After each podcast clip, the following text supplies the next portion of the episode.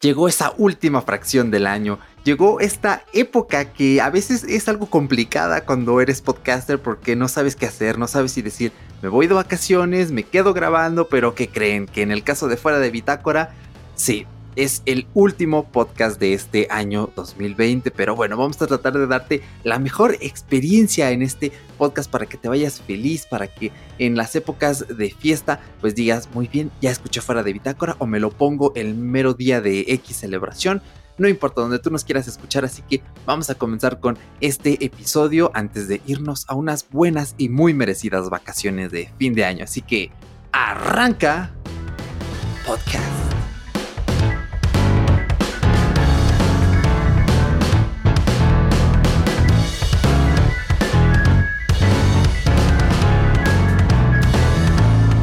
Hey, ¿qué tal? Bienvenido a este episodio de Fuera de Bitácora. Me parece que ya es el episodio 81, 82. Ya vamos por ahí en caminito de esta octava mm, decena de episodios de este podcast que nos encanta, que nos tiene aquí reunidos casi cada semana. La verdad es que la anterior decidí tomarme un descanso porque tanto el episodio de Google, te estás volviendo malvado, como el de los sitios web más visitados, los grabé el mismo día, los edité el mismo día, los subí, los dejé programados y cuando llegó la semana pasada dije, mm, ¿grabo algo? ¿No grabo? Dije, no, quiero tomarme un descanso para regresar al último episodio así con todas las fuerzas y pues poder traerles algo lindo. El día de hoy pues no estoy yo solo, pero tampoco nos acompaña Paquito. Paquito, si nos estás escuchando, el mejor de nuestros deseos que esperamos que eh, pues sabemos que no estás pasando por algo fácil, no te vamos a inundar de ese optimismo tóxico, no te vamos a decir, tienes que estar bien, eso no si tú quieres sentirte pues mal, si quieres dejar salir tus emociones, déjalas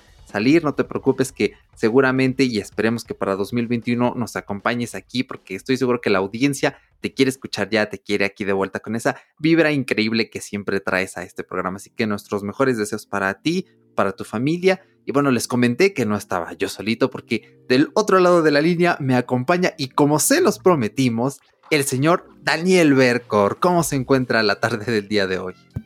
¿Puedo pasar? Ah, sí, sí, adelante, adelante. gracias, gracias. Muy bien, pues muy feliz de estar acá otra vez. Ya, ya está siendo costumbre, ¿no?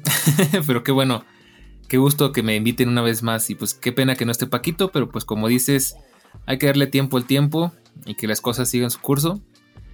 Y pues mucha, mucha fuerza, hermano. Espero que todo mejore pronto. Y pues bueno, para los que estamos aquí, pues como siempre un placer estar este, compartiendo espacio tanto con Eric como contigo que nos estés escuchando. Claro, pues no, hombre, ya les habíamos dicho en nuestro último análisis del evento de Apple, yo les prometí, vamos a invitar al señor Bercor un episodio más, no lo podemos dejar de lado, ya traía por ahí en la cabeza la idea de, estaría cool que nos acompañara el último episodio del año, porque justamente, y sabes que eh, ya para ir comenzando, eh, hace unos, bueno, ya tiene ratito, ¿no? Pero Google Fotos, pues ya ves que te manda recuerdos, ¿no? Igual la galería propia del iPhone. Y este, me estuve acordando mucho, no sé por qué, pero tengo esa nostalgia, eh, perdón, esa nostalgia de ver eh, los recuerdos, ¿no? Hace cuatro años, hace cinco años, hace un año. Y de ver cuando fuimos a la inauguración de Apple Antara.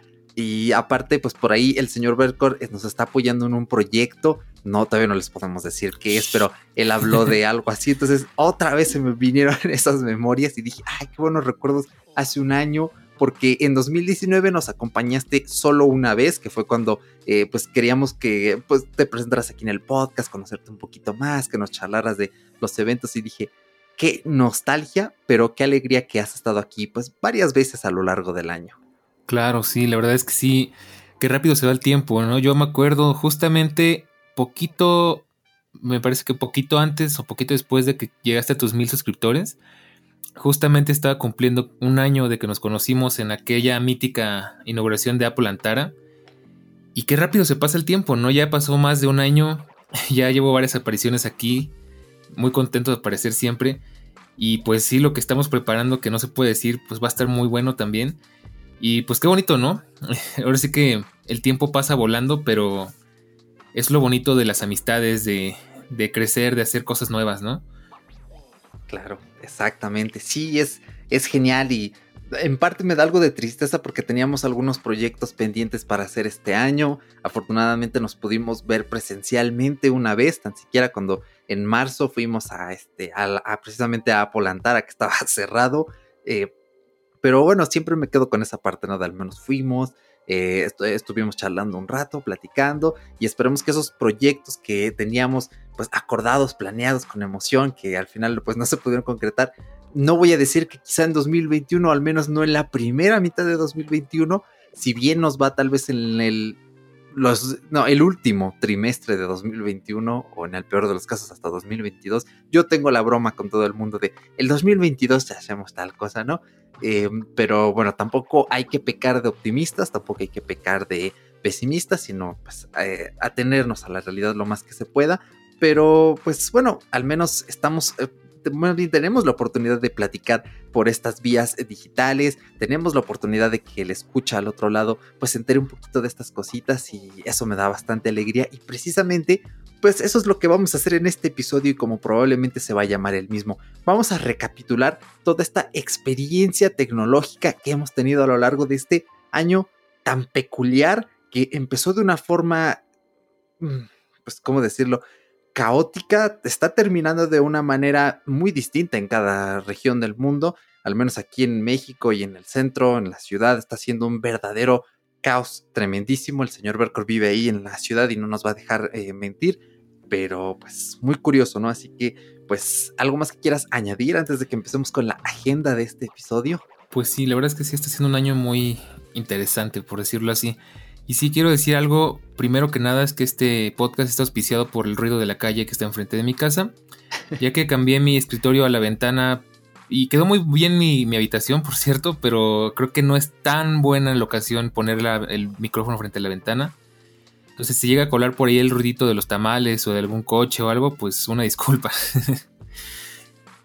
Ah, no te preocupes, que Audition hace un buen trabajo con el eliminador de ruido y aparte las puertas dinámicas.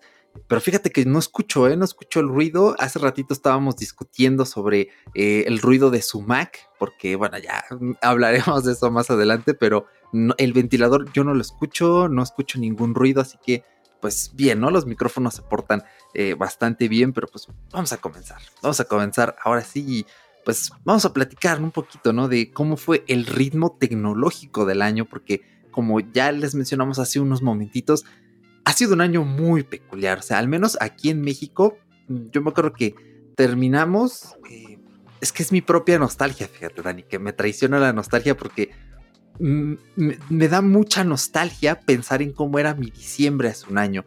Yo me acuerdo que en diciembre del año pasado eh, este, iba cada semana al súper eh, y me acompañaba mi madre porque pues eh, siempre traemos cosas, hay que ayudar a cargar. Este año hemos visto que, ah, pues no es necesario ir cada semana, ¿no? Se pueden hacer ciertas cosas así se gasta menos dinero. Pero igual, ¿no? Me da esa nostalgia porque hace un año estaba comprando una copia de un videojuego ahí en Chedraui que me gusta eh, mucho y ahí lo tengo con todo el cariño del mundo. Me estaba viciando, nos estábamos preparando para irnos de vacaciones al pueblo, estaba grabando la review del iPhone 11 de hecho, la garantía de un año se me venció hace seis días. O sea, ya pasó un año mm, de, con, mi iPhone. Eh, es una cosa tremenda. Está, no sé, te digo, es ese sentimiento que te ataca. O sea, hace un año estaba grabando también una recopilación de accesorios para una mochila tech low cost. Ah, sí, recuerdo ese video. Sí, ha tenido muy buena acogida, ha tenido muy buenas vistas. Si alguien aquí lo está, que está escuchando este podcast, lo, lo vio, aparte del señor Overcore, eh, mil gracias porque sí ha sido un video que ha tenido buena acogida y va ganando sus vistas poco a poco. Es de esos videos que sobreviven en el tiempo y es, tremendo. ¿eh? Entonces, eh, pues te digo, es un año que empezó pues relativamente normal Todavía me acuerdo que regresé a la universidad terminando enero. Empezó todo, pues tranquilón. Luego empezó a sonar esto de China, algo está pasando ahí en China. Em, y luego, este, pues llegó febrero, también todavía algo normal, pero ya empezaba a ser charla, ¿no? De, híjole, si es que anda por ahí algo, ¿no? No nos vayamos a enfermar y eso. Y luego llegó marzo y marzo pues fue el breakdown, ¿no? Eh, poquito antes se había cancelado este evento en Madrid, el Mobile World Congress. Eh, el CES todavía se llegó a. Sí, ¿verdad? Todavía se dio el CES de 2020. El que va a ser virtual, me parece, es el que vamos a tener en, un mesecito que va a ser súper interesante. Pero bueno, al menos así es como yo viví mi ritmo tecnológico desde diciembre hasta marzo, que fue el breakdown. No sé cómo lo hayas vivido, tú cómo sentiste ese paso de 2019 a 2020. No, pues tienes toda la razón. Yo me acuerdo que el año pasado, fíjate que yo, yo sí acabé un poquito mal el año pasado porque tenía como muchas cosas encima. Lo que sí me acuerdo es que me fui de viaje dos, bueno, hice un rompí récord porque viajé como a cuatro ciudades diferentes en cuestión de un mes. Y me quedé pensando, justamente hace unos días publiqué en mi Facebook, este, fíjate, el año pasado fui a Veracruz, fui a Sonora, por ahí me fui a dar una escapada a Cancún, luego me fui a Mérida. Y este año no tenía pensado ir más lejos de, Estado de México. y digo, wow, pues cómo nos cambió la vida esto, ¿no? Yo no recuerdo que haya hecho ninguna compra interesante el año pasado, como, como es tu caso. Pero sí me acuerdo que estábamos preparando varias cositas, que estaba preparando varios videos. Yo ya escuchaba cosas desde, desde noviembre, diciembre, ya escuchaba cosillas de lo de China y todo eso. Y yo, si te soy sincero, siendo realista, sí pensé que nos iba a llegar hasta acá, aunque no me imaginé la, la, escala de la situación, no pensé que nos fuera a afectar tanto. Pero pues aún así no me puedo quejar porque para mí ha sido un año muy interesante y con muchísimas satisfacciones y muchísimos propósitos cumplidos. Entonces, pues ahora sí que hay pros y contras, pero sí, sí yo también me quedé pensando en eso un par de veces. pues muy, suena muy bien, ¿eh? que tengas esas satisfacciones, ¿no? Que este año haya sido de provecho, prolífico, porque si bien hay muchos proyectos, especialmente en el mundo tecnológico, que se vieron, eh, pues, mermados, creo que sería la palabra adecuada, porque algunos salieron adelante, otros no, pero todos fueron mermados de alguna forma. Eh, pues es bueno, ¿no? Que hayas logrado mantener ese balance en la vida de mm, estoy encerrado, pero aún así puedo lograr hacer cosas interesantes, ¿no? Eso siempre es, es muy bueno, muy llamativo y bueno, yo creo que complementando un poco lo que dices, ¿no? Que te empezabas a entrar de noviembre de China, en China y esto, pues sí, ¿no? De cierta forma es algo que se ve venir. Cuando vives en estas regiones del mundo, es como de, ah, sí, eso, eso, también puede pasar aquí, ¿no? Incluso me acuerdo del ébola cuando estaban esas cosas, pero bueno, el ébola es un caso distinto, ¿no? Porque es algo más aislado, eh, ese virus mata al huésped muy rápido, entonces por eso la transmisión no es tan rápida, pero sí, en, este caso es, todo un fenómeno. Sabes que yo me acuerdo mucho por ahí de febrero que el robot de Platón, buenísimo el canal, que no siga el robot de Platón, se está perdiendo un gran contenido, hacía videos de esto, ¿no? Informando, ¿no?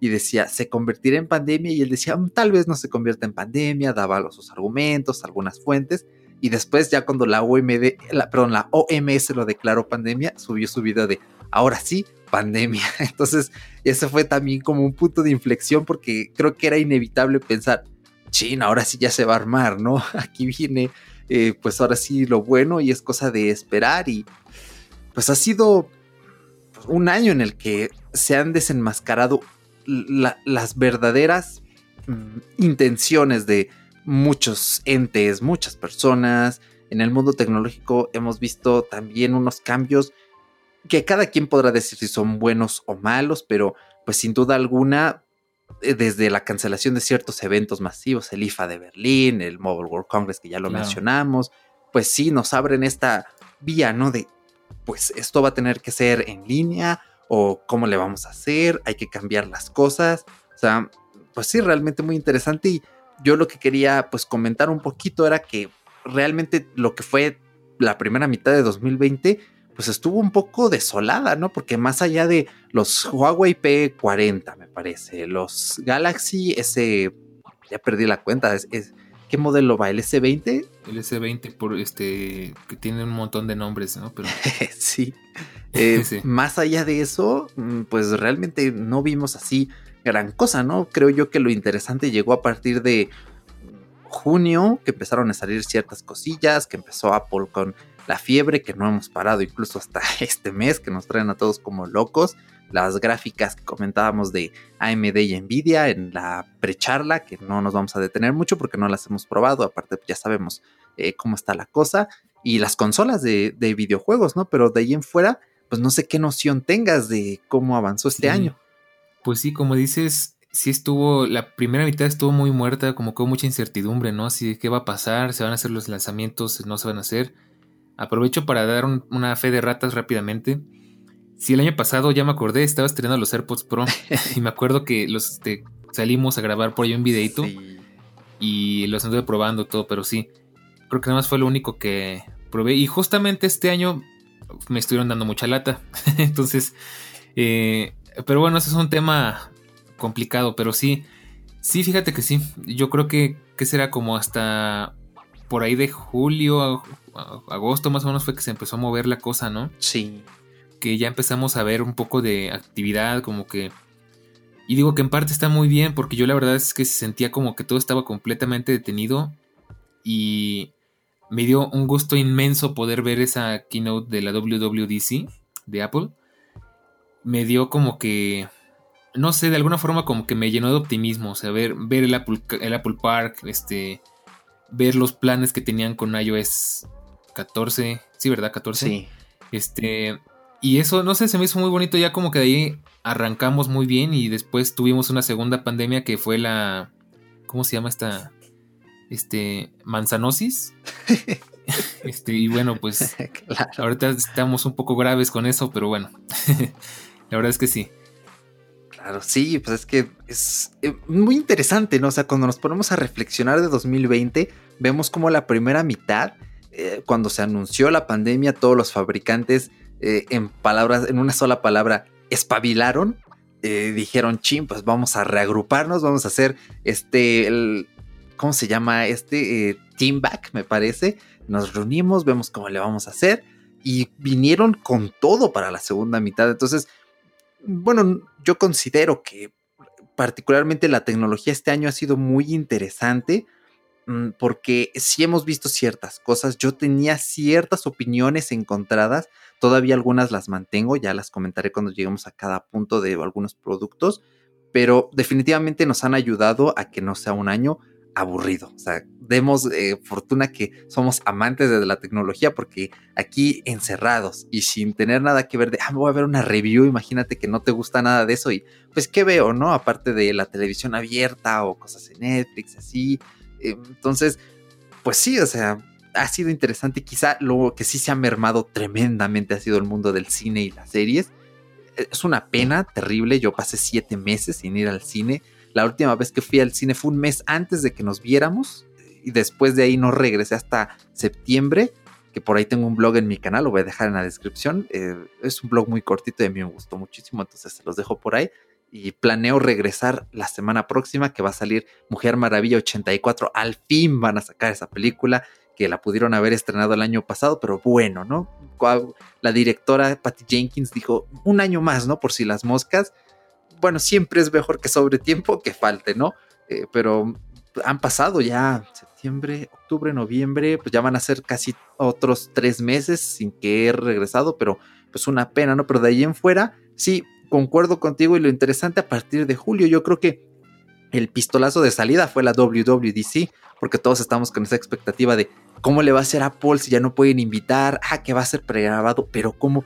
Y no nos esperábamos que Apple tuviera un estilo tan, tan, tan peculiar a la hora de hacer sus conferencias, ¿no? Nadie se lo esperaba.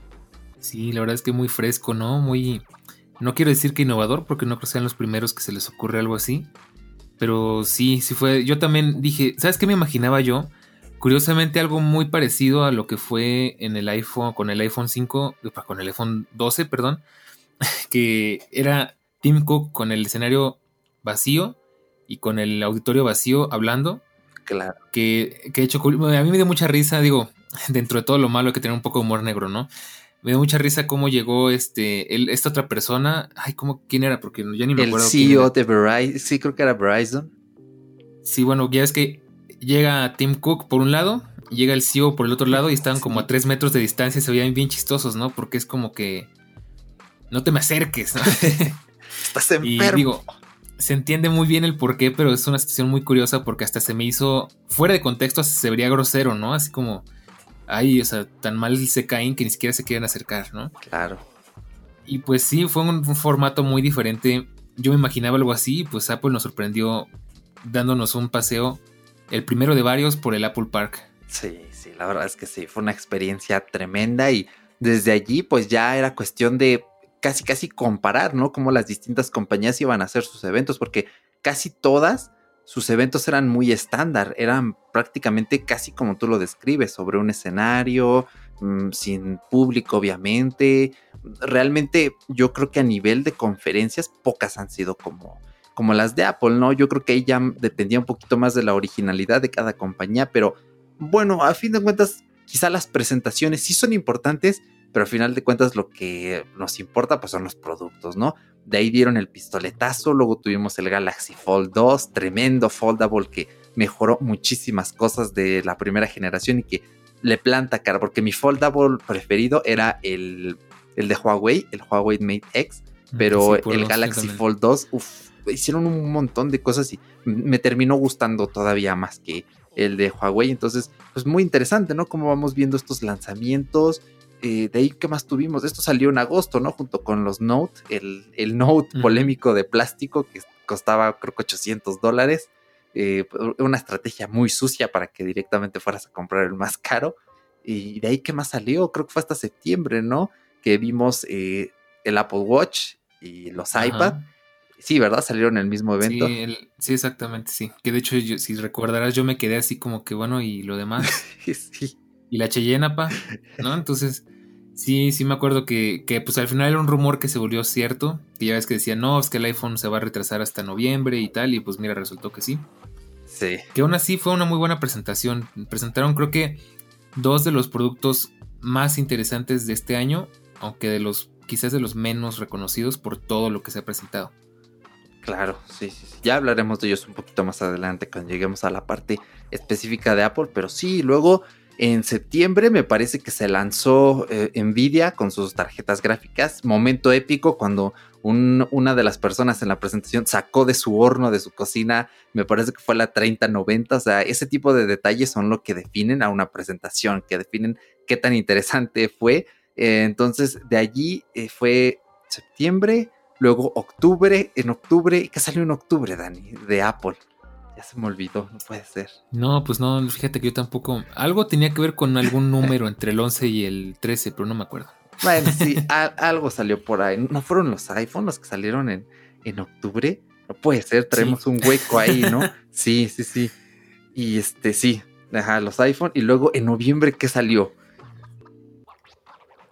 Eh, pues algo que creo que los dos disfrutamos mucho. Ah, sí, sí, claro. El, eh, el HomePod, sí, sí, sí. No, pero ese también lo presentaron en octubre. Es que, ah, los Mac, los Mac, sí. Los Mac con M1. Sí, perdón, sí, sí, Caíste en la trampa, pero sí.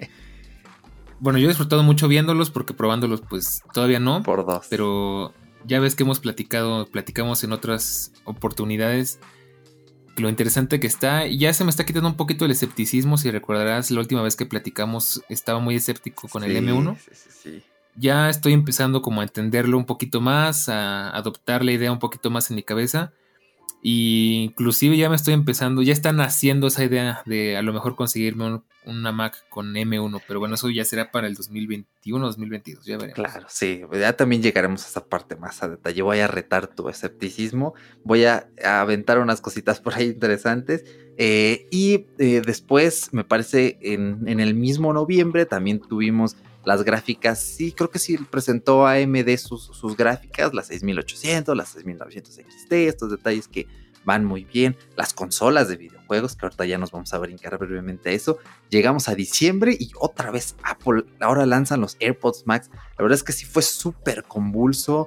Eh, también vamos a hablar de los temas de distribución, de stock, porque es que es una locura, todos hambriados por tecnología y no, es que es una cosa tremendísima, pero si te parece bien, Dani, ya que tenemos todo el panorama, todo este contexto de cómo ha sido el año, ¿qué te parece si nos brincamos a la parte de la siguiente generación de videojuegos? A menos que quieras agregar algo, tú dime. No, no, adelante. Perfecto. Porque luego yo aquí doy así y qué tal que tú te quedas y dices, ah, yo quería decir algo, pinche Eric, ya te brincaste. Bueno, eh, pues este, este año vimos la nueva generación de videojuegos. Me parece que es la novena, décima, no suelo llevar bien la cuenta, creo que sí es la, novena.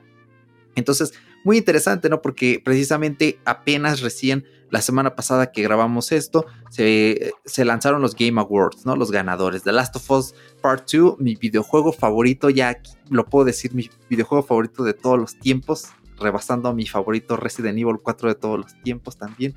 Un poquito por ahí se la llevan, no lo sé, pero me encantó y muchas felicitaciones a, todo el equipo de Naughty Dog porque hicieron un trabajo increíble. Amé el juego, a mí no me importa que digan los, los haters, la gente que es un poquito más, mm, quiero decirlo de una forma más educada, mm, que es menos experimentada, mm, leyendo subtextos, narrativas, a pesar de que no es un juego al 100% perfecto, es increíble y arrasaron, se llevaron siete premios, hicieron un récord total. Y justamente hace un año, pues en la misma celebración, yo me acuerdo que yo estaba pintando eh, las paredes de mi cuarto, que la gente que vea mi canal vio un cambio por ahí visual. Y este, pues precisamente mientras estaba pintando, estaba viendo eh, los Game Awards, la presentación del Xbox y todos dijimos, wow, esa va a ser la nueva Xbox, el famoso proyecto tenían dos, el Lockhart y otro que no me acuerdo cuál era. Al final Lockhart fue la serie S y el otro fue la serie X. ¿Te acuerdas tú, Dani? Fíjate que yo ahí sí peco de eso porque yo no sigo mucho ese mundo de gaming. Lamentablemente como que yo no crecí con esa idea en la cabeza. Lo único que te puedo decir es que me gustó muchísimo el diseño de los Xbox, sobre todo del, del Series X, me parece el negro, el refrigerador. y, y pues bueno, lo único que te podría comentar al respecto es que vi por ahí algo muy divertido de iJustin, seguramente tú también lo viste, que le llegó su ah, refrigerador del Xbox, estaba genial. Y yo fíjate que se me fue la onda por completo porque por ahí llegué a ver que se filtró una foto de que en Microsoft, en Santa Fe, aquí en Ciudad de México, este, tenían un refrigerador de esos en una terraza de su edificio y se alcanzaba a ver oh. desde afuera. Y yo no sé por qué se me fue la onda tan feo. Fui como tres veces a Santa Fe y, no, no agarré la onda que tenía que ir a ver eso. Ay, qué triste. Y, bueno, ya no sé si ir a buscarlo porque tal vez ya no lo encuentre, ¿verdad? Pero este sí es, bueno, es lo que te puedo comentar al respecto nada más. Sí, sí me gustaron mucho los diseños. Yo la verdad es que no me compraría uno de esos porque no creo que le doy el uso suficiente para que valga la pena. Pero aprecio bastante la tecnología que traen dentro. Me parece increíble todo lo que lograron con estas consolas. Y es lo único que te podría decir. Claro, no, no, pues no te preocupes, de eso, de eso se trata, ¿no? De que explayemos nuestros diferentes puntos de vista, pero pues sí, son cosas muy interesantes. La tecnología todo el año nos trajeron así diciéndonos, ¿Cuándo van a dar más detalles? El precio. ¿Cuándo nos van a decir cuál es la arquitectura? El precio. ¿Cuándo nos van a decir la capacidad de memoria? El precio. O sea, fue una cosa tremendamente divertida. Xbox fue muy abierto desde principios de año en el canal de este chico que se llama Austin, no me acuerdo su apellido, pero creo que todos lo hemos visto en alguna vez. Eh, hey, this is Austin, ¿no? Este, Austin, Evans, me parece. Eh, un chico que hace sus videos, un canal grandísimo de Estados Unidos, de estos canales tope de línea en tecnología, de estos canales flagship. Xbox hizo un teardown de la consola, mostró la parte interna, todo. Ellos siempre fueron como que muy abiertos, ¿no? En este aspecto. Luego, este, Sony ahí, y este es el logo de la Play 5, que es igual que el de la Play 4, pero pues, con un 5, ¿no?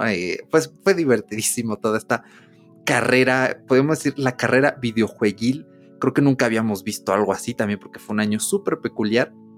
Y este, pues correteándose, jugando al gato y al ratón, eh, cada uno esperando a ver quién lanzaba el precio primero. Y yo creo que al final, como Xbox tiene el respaldo de Microsoft y se pueden permitir invertir más guita, eh, más dinero, eh, pues en este aspecto es como podemos vender a pérdida, podemos meterle caña comprando a Bethesda, lanzando el Game Pass aunque no sea todavía súper rentable están construyendo algo tremendo, han encontrado su camino. Phil Spencer ha sido una, un fichaje genial de lo mejor que hemos visto en Xbox. Y pues a fin de cuentas salió Xbox y no recuerdo bien en qué mes fue, pero ya era de los últimos, no recuerdo si fue en agosto o en septiembre, dijeron, pues aquí está, 500 dolarucos, la más cara, y eh, a, me parece son 399, 400 dólares, eh, la más barata, ¿no? Sí, no, pues te voy a decir una expresión, pero no sé si, bueno, no es muy apropiada para estas áreas, pero te voy a decir media milanesa lo que cuesta, ¿no? bueno, no importa, le podemos poner ahí una E de explícito y no hay bro.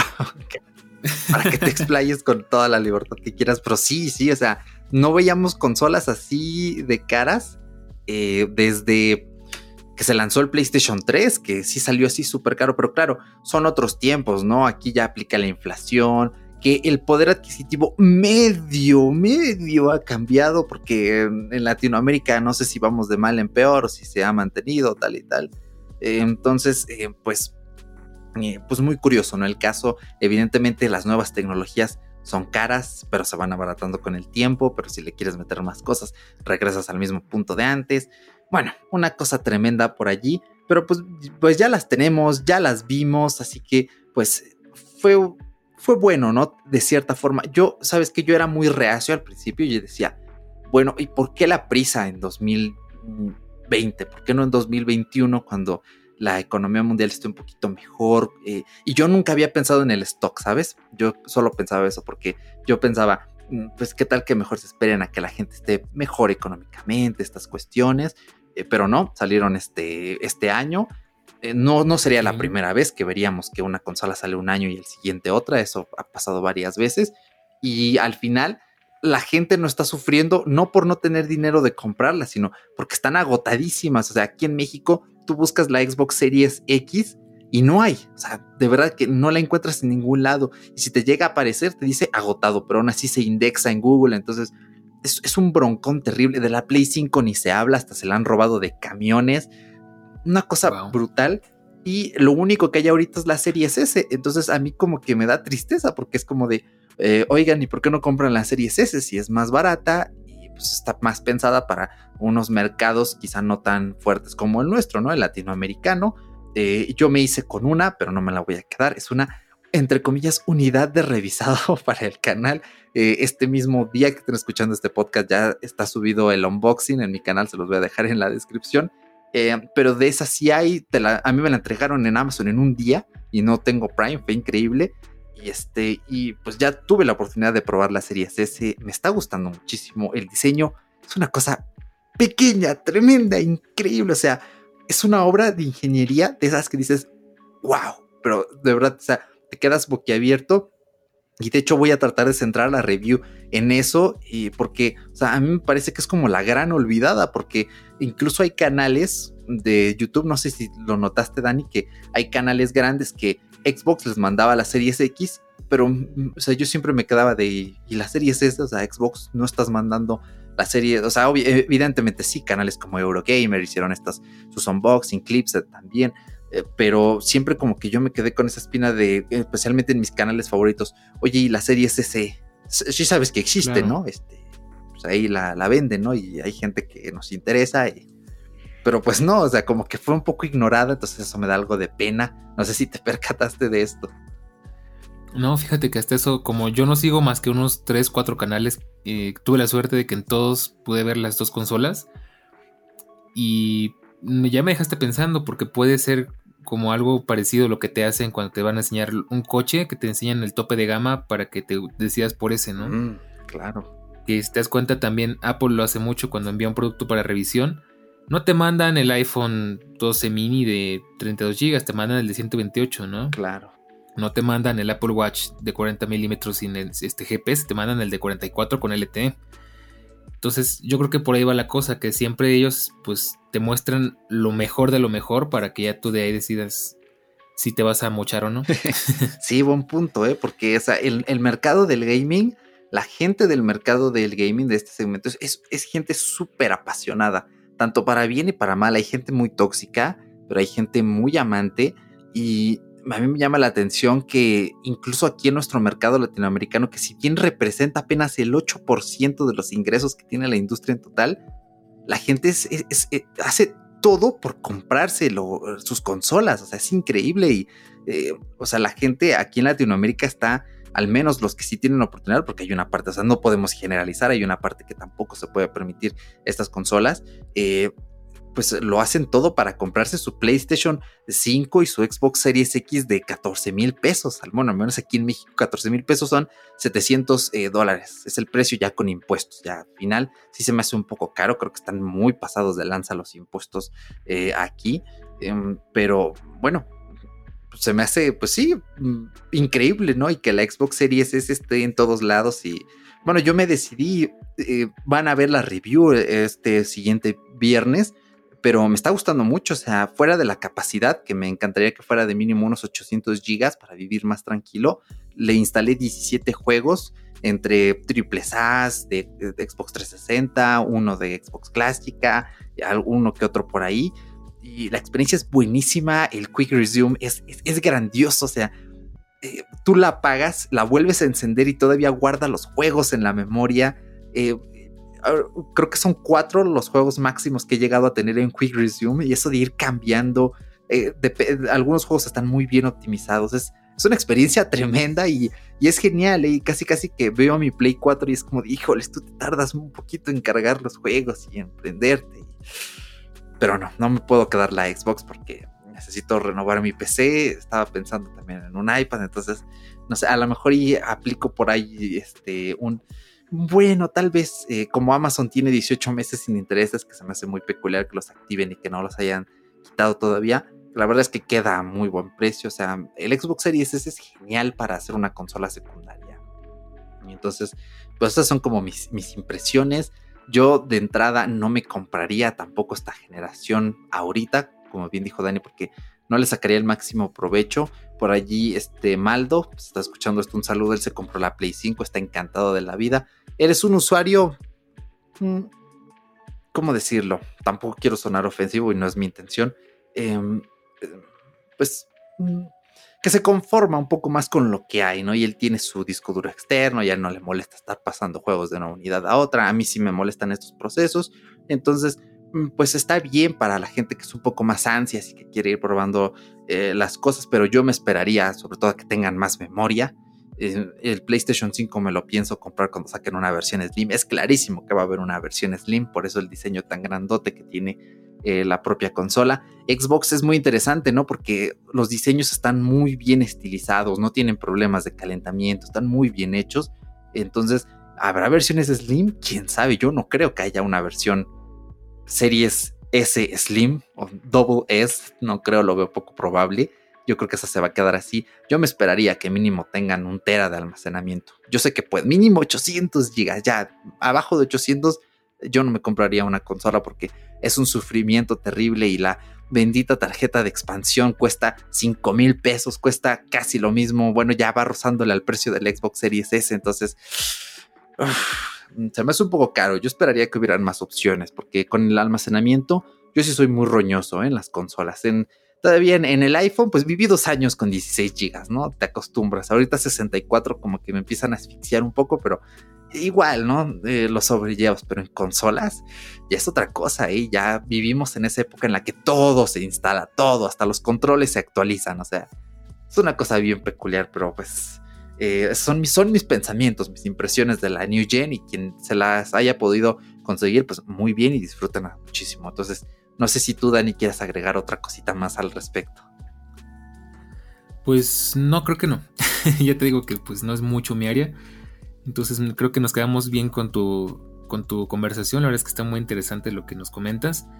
Fíjate que mm, está curioso, a ver que ya lo platicamos sobre ese Xbox, ¿eh? porque se oye tentador. Sí, este, como consola secundaria, una delicia para jugar al Minecraft, porque ya ves que el Minecraft de consolas ya cada vez es más como el de PC y te puedes montar el servidor y todo. Y una delicia. El mando está genial. Me gustaría que fuera en color negro, eso sí, porque como todo aquí en mi escritorio es oscuro como mi alma, pues como que el blanco es así de, mm, sí estás bonito color blanco, pero desentonas mucho, pero solo combina con los AirPods, pero pues es como que los AirPods le compras una carcasa de estas de de gomita que hay en Amazon. O, y, punto, ¿no? Hasta Apple tiene en su sitio unas carcasitas que se ven de cuero bonitas y eso. Pero bueno, pues si quieres vamos brincando a nuestro siguiente punto, recuento del año. Vamos a hablar un poquito de, del Internet, porque, o sea, es bien interesante cómo este año pues nos ha cambiado la forma de trabajar, ¿no? Todos pasamos a hacer el típico home office, aunque yo estoy muy tentado con hacer Vips Office, ¿no? No sé si has visto, Dani, que en la tele luego salen los comerciales de ven a Vips y haz Vips Office. Yo digo, ah, estaría bien cool. Ah, o sea, entras, te sirven tu desayuno por creo que son 79 pesitos, tienen wifi ilimitado y te puedes quedar ahí a comer, a echarte tu café. Y yo siempre bromeo con mi madre y le digo, ah, un día me gustaría hacer el Vips Office porque estar trabajando aquí encerrado todo el día, pues sí, como que claro, sí, cansa un poquito, pero pues de todo, pues, ¿no? Claro, ya dependerá mucho de tus necesidades, ¿no? Yo la verdad es que sí he considerado, sobre todo ya es que ya varias veces he comentado que yo tengo mi proyecto aparte de mm, diseño digital, de dibujos, todo ese rollo. De repente sí me entran así como que las cosquillitas de, oye, ¿te acuerdas en aquellos remotos tiempos cuando te agarrabas el iPad y te ibas a dibujar al Starbucks?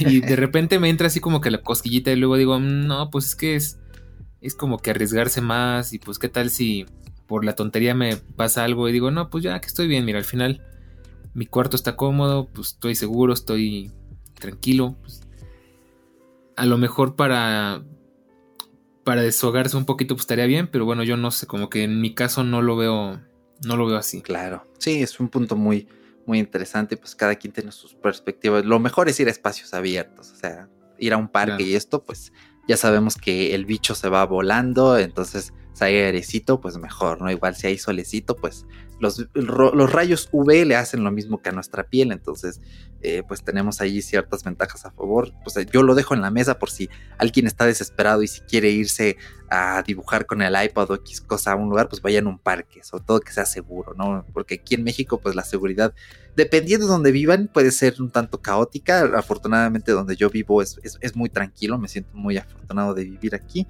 Eh, pero sí, pues tómenlo como nota, ¿no? Lugares abiertos siempre van a ser muy buenos o lugares cerrados donde el flujo de aire sea muy constante, ya sea que tengan una ventilación que el aire esté sequito para que no se acumule humedad, siempre son buenas señales y pues con su cubrebocas, ¿no? Pero pues el internet ha sido pues ese parteaguas, ¿no? O sea, todos lo necesitamos para, para trabajar, para lo que sea. Entonces, pues señor Dani, usted hizo un cambio de proveedor, platíquenos cómo le fue, desahóguese, tiene aquí tiempo para ello. Bueno, como te decía al principio, esto da por un podcast completo, pero bueno, voy a tratar de hacerlo muy resumido. Y es que de verdad fue una peregrinación todo esto, o sea, llevo, ¿qué será? Unos cinco meses, cuatro meses por lo menos tratando de hacer esto. Primero quise irme a Total Play y pues ya, eh, pues fue un relajo porque al final no se pudo, nada más me hicieron dar vueltas y perder tiempo. Eh, yo estaba con Easy y sí, pues no funcionaba mal del todo. Es un internet para mi gusto muy básico. O sea que puedes ver videos, puedes descargar cosas, puedes hacer cosillas, o sea, normal. Pero la infraestructura en mi zona no es muy buena. Ya que pues tenemos este cable, cables de cobre, esos coaxiales que pues limitan mucho y tienen mucha interferencia y el ancho de banda no es lo mismo.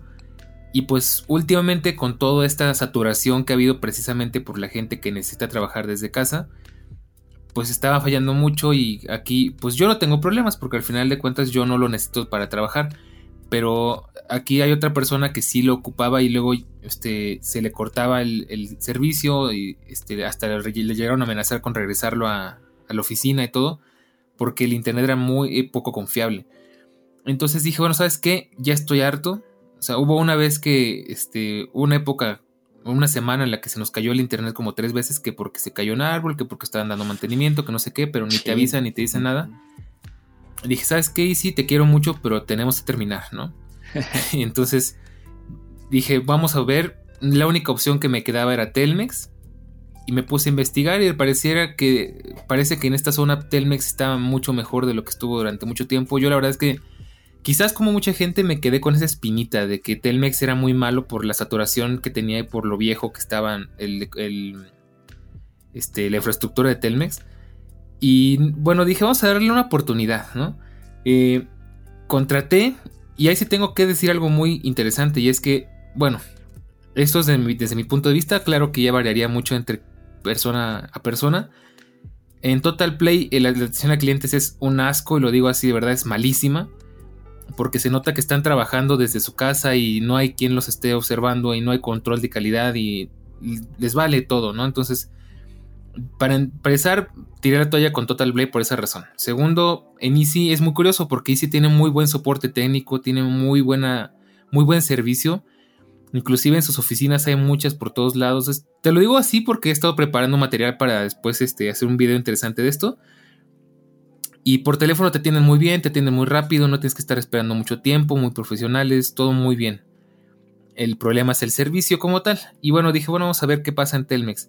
Desde que contraté empezamos mal, porque me este, contraté teléfono más internet y la maravillosa persona que me hizo el contrato me abrió una línea nueva en vez de ponerlo sobre la línea que ya tenía. ¿Por qué? No lo sé.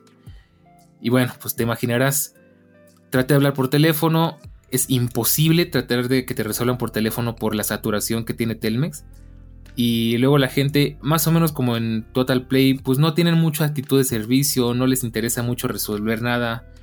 Eh, te cuelgan, te mandan de un lado para otro, te tienen llamando horas. Traté de arreglarlo en una sucursal y pues literalmente recorrí media ciudad buscando una sucursal abierta hasta que alguien por fin me dijo, no, ahorita no hay ninguna abierta más que la de Plaza Carso que está en Polanco. Eh, y bueno, pues ahí me ves, ¿no? Eh, la persona que me ayudó a resolver el, tema este, pues tuvo que hacer un movimiento ahí, cancelar la línea que ya tenía de internet y contratar una nueva. Y para todo esto me tuvieron una semana esperando para que me viniera enterando que nunca hubo ninguna orden de servicio. Entonces me, ya estaba a punto de quedarme sin internet porque ya tenía que cancelar Easy. No, no, un relajo, sí, de verdad es que... Y ese día dije, bueno, ¿sabes qué? Hoy se arregla porque se arregla. Hablé por teléfono hasta que alguien me contestó. No te voy a mentir, estuve tres horas y media al teléfono. Estuve una hora con un asesor telefónico y ya según él se estaba, que estaba haciendo los ajustes y no sé qué tanto y acá para la cita, no sé qué. Y, ah, no, porque aparte me lo resolvieron entre comillas porque me hicieron la orden de servicio, pero luego me metieron el Netflix que yo tampoco quería. Entonces ahora ya no tenía la línea telefónica, pero tenía el Netflix, ¿no? Me estaban resolviendo eso un, un asesor una hora y hace cuenta así tal cual. Bueno, pues ya lo estamos resolviendo, ya nada más nos falta que se corta. Oh, no. Te juro que casi me pongo a llorar. Se aventé el teléfono y dijo: No puede ser, ya dos horas y media aquí, por favor, ya levanta, Diosito, Siri, cállate. Este, ya levanta, Diosito, ¿no? Por fin, por fin, después de tanto tiempo, logré conseguir una persona. Yo creo que ya me escuchó tan desesperado que dijo: No manches, hay que ayudarle al pobre, ¿no? Que me contestó, me, resolvió todo. Al día siguiente me llegó el, router por fin. y el asesor, el técnico que vino a hacer la instalación, que era cosa de nada, simplemente había que dar de alta el router que yo ya tenía. Este me dijo, no, pues sí se pasaron de mala onda contigo, si te hicieron sufrir. Digo, no tienes idea. O sea, de verdad. Esto estaba para meterlo en el podcast que hicimos de tragedias tecnológicas. O sea, pero horrible. Y bueno, pues al final me quedé con el dichoso Netflix cancelé mi servicio de Easy, que fue rapidísimo. Cancelar en Easy fue, llegué a la sucursal, ten tus modems, ya quiero cancelar, perfecto, en 15 minutos ya estaba fuera. Punto a favor para ellos, ¿no? Por lo menos saben perder, ¿no? Y, y ya, pues por fin, lo que sí te puedo decir, por lo menos en Easy, digo, en Telmex, es que en lo que es internet, lo que es banda ancha, lo que es la velocidad, sí te puedo decir que está, es una delicia, o sea al final podría decir que de alguna manera resignadamente valió la pena tanto sufrimiento, tanto, tanta angustia, tantas horas al teléfono, tantos viajes, porque tengo un internet maravilloso, tengo 200 megas de bajada, 60 de subida, 3 segundos, bueno, 3 de pin, 3 ms de pin.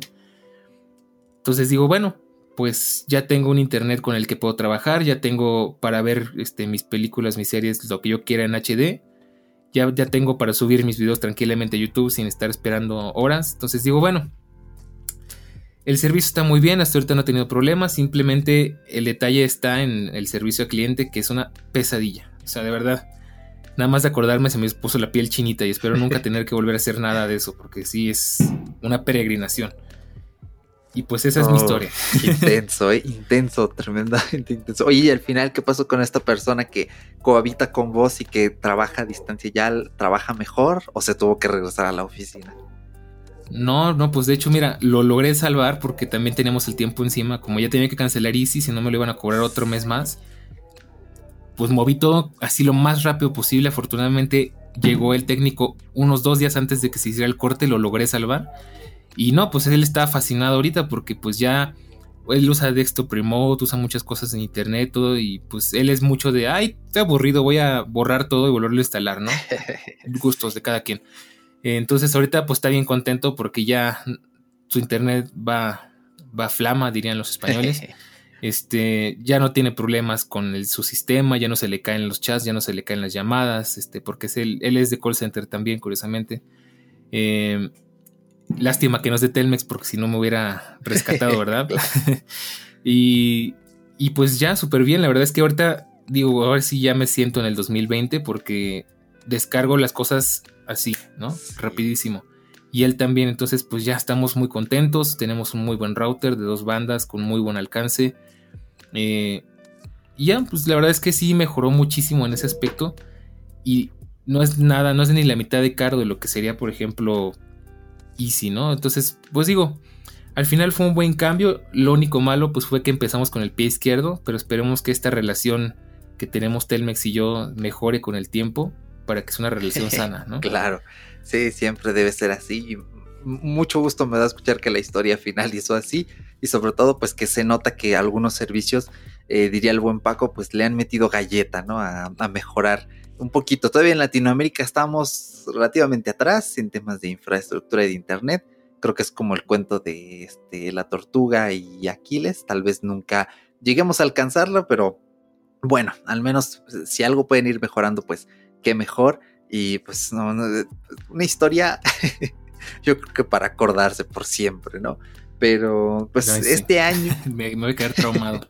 este año nos ha hecho valorar muchísimo el Internet, la importancia de valorar nuestro servicio, pero no valorar en el punto de, ay, qué bueno, aunque vayas mal, pero que no, no, no, o sea, sino en el sentido de criticarlo y de decir esto está bien, esto está mal y aunque Dani nos ha platicado una historia que podría echarte para atrás a la hora de cambiarte, no tengas miedo de cambiarte de proveedor. Aquí en mi casa hemos brincado tres veces de proveedor en los últimos 12 años, hemos ido calando y probando, así que eh, pues todo depende de la zona. Es un año quizá algo caótico para hacerlo, pero entre antes lo hagas, mejor, porque así como la historia terminó bien de Dani, así puede terminar la tuya. Así que no tengas miedo a la hora de cambiarte de proveedor, no te va a comer el coco, nadie te va a demandar, etcétera, ¿no? Salvo que no devuelvas el router, ahí sí, pues sí, velo a dejar, ¿no? A la respectiva compañía, pero eh, pues sí, o sea, al menos eh, también eh, el buen Maldo se cambió a Total Play, fíjate, este, Maldo dio este salto y a él le va bien su internet, porque él sí tenía igual este coaxial, o sea, una cosa tremenda que me decía que él tenía que descargar un juego en el Play, punto de 30, 40 gigas y una semana, una mendiga semana descargando un juego, ¿no? Entonces se cambió, creo que tiene 70 megas y dice que le va bien y también tiene un router de doble banda. Entonces, pues sí depende de la zona, ¿no? Porque él se quería cambiar a Axtel, pero como Axtel lo compró Easy y luego creo que allá no tenían cobertura, pues al final él sí tuvo la suerte. En paz sí, exactamente, porque pues yo también di el salto, no recuerdo si esto lo platiqué en podcast, pero hicimos también un episodio sobre cómo elegir tu proveedor de internet, igual van a estar las notas en el episodio y este pues eh, justamente valoramos esta opción y ahorita por acá el IFT y la Profeco andan ahí este, luchando, viendo que los usuarios estén bien con el cambio y estas cosillas. Entonces, este, pues al final aquí en casita dijimos, pues mira, si ya lo compró, ¿para qué nos esperamos a que nos cambie? Vamos a cambiarnos, agarramos la promoción de portabilidad y todos felices. Entonces nos contratamos el Easy Unlimited, el que trae 70 eh, megas, te instalan un Android TV que funciona muy bien, a pesar de tener Android 9 funciona con buena velocidad, el control tiene Google Assistant y esa satisfacción de ya no tener que ir buscando con el mando, sino decirle, abre Netflix, abre Disney, pone el canal 800 tal. Eh, funciona muy bien, es una delicia, puedes hacerle eh, Chromecast, eh, está genial, la verdad es que va bien. eso sí, a veces el cable, no sé si tú tenías cable, Dani, o te llegaste a enterar que a veces tiene como que cortes, o sea, tú estás viendo así un canal y de repente como que se pausa, o sea, el wifi sigue yendo bien, pero estos TV Box están conectados por Ethernet. Hay un cable Ethernet y afortunadamente pues ya tu tele no jala Wi-Fi. Pues pero este, luego como que tilda, se queda así parado, entonces pues sí, o aquí. No, pues nada que ver, ¿eh? la verdad es que te tocó algo muy diferente a lo que a mí me tocó, por eso digo que es una opinión personal. Porque en mi caso yo tenía, era cable coaxial en el modem, en el router del internet y de ahí salía la línea telefónica y cable coaxial al aparato de la tele, que si era en, HD, yo no sé ni cómo le hacían porque te dan banda ancha en un coaxial, pero bueno, no me tocó esa experiencia, me tocó un router que traía como que el sistema operativo de, de Easy. Y estaba muy bien, funcionaba muy bien, este, pero no así como dices tú, que tuviera Google Assistant y todo eso, ya no me tocó. Es muy divertido, así de ya no me tocó porque es así como la gente grande, ¿no? De, no, en mis tiempos, pero ya eso, ¿no? Sí. bueno, pues, pues sí, ahora sí que han avanzado y tienen promociones interesantes.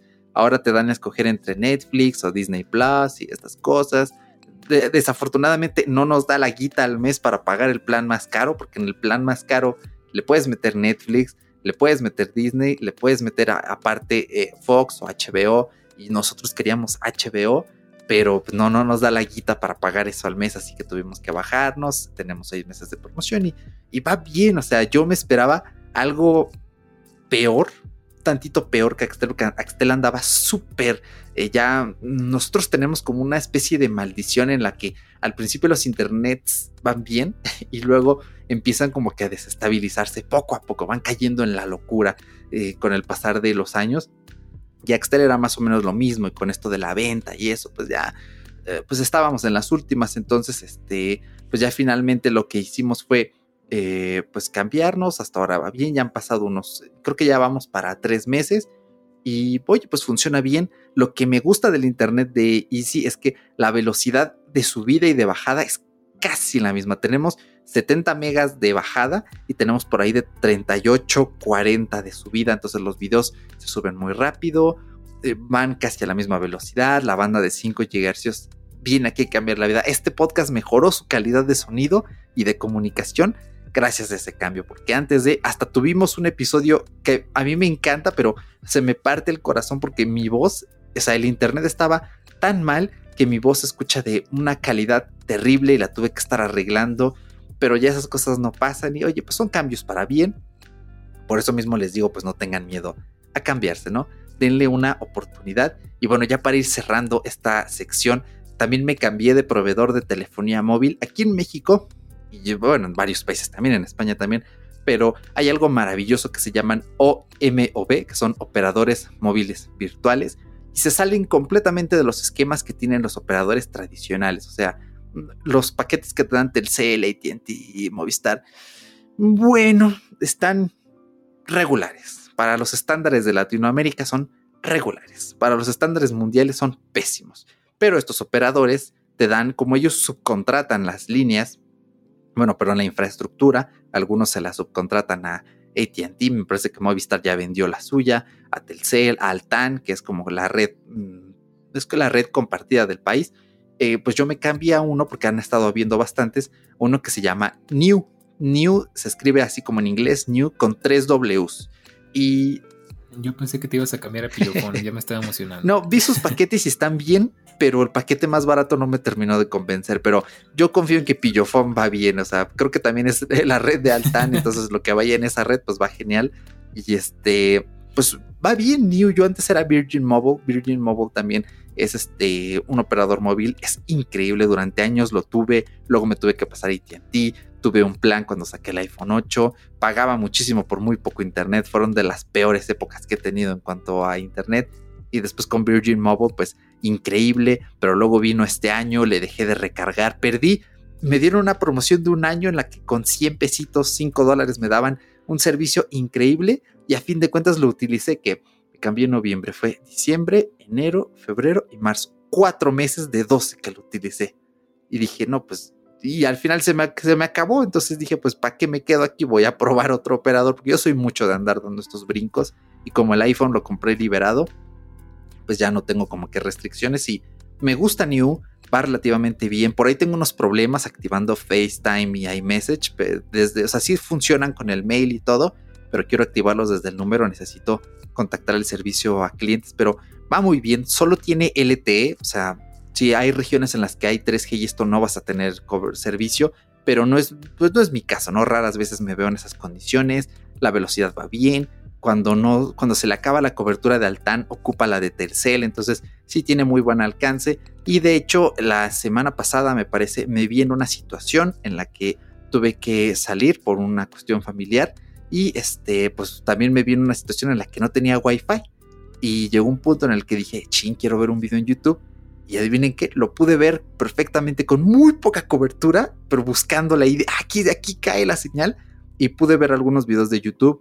Eh, en fin, que tenían promoción por el buen fin y pagué 50 pesitos por 8 gigas de internet.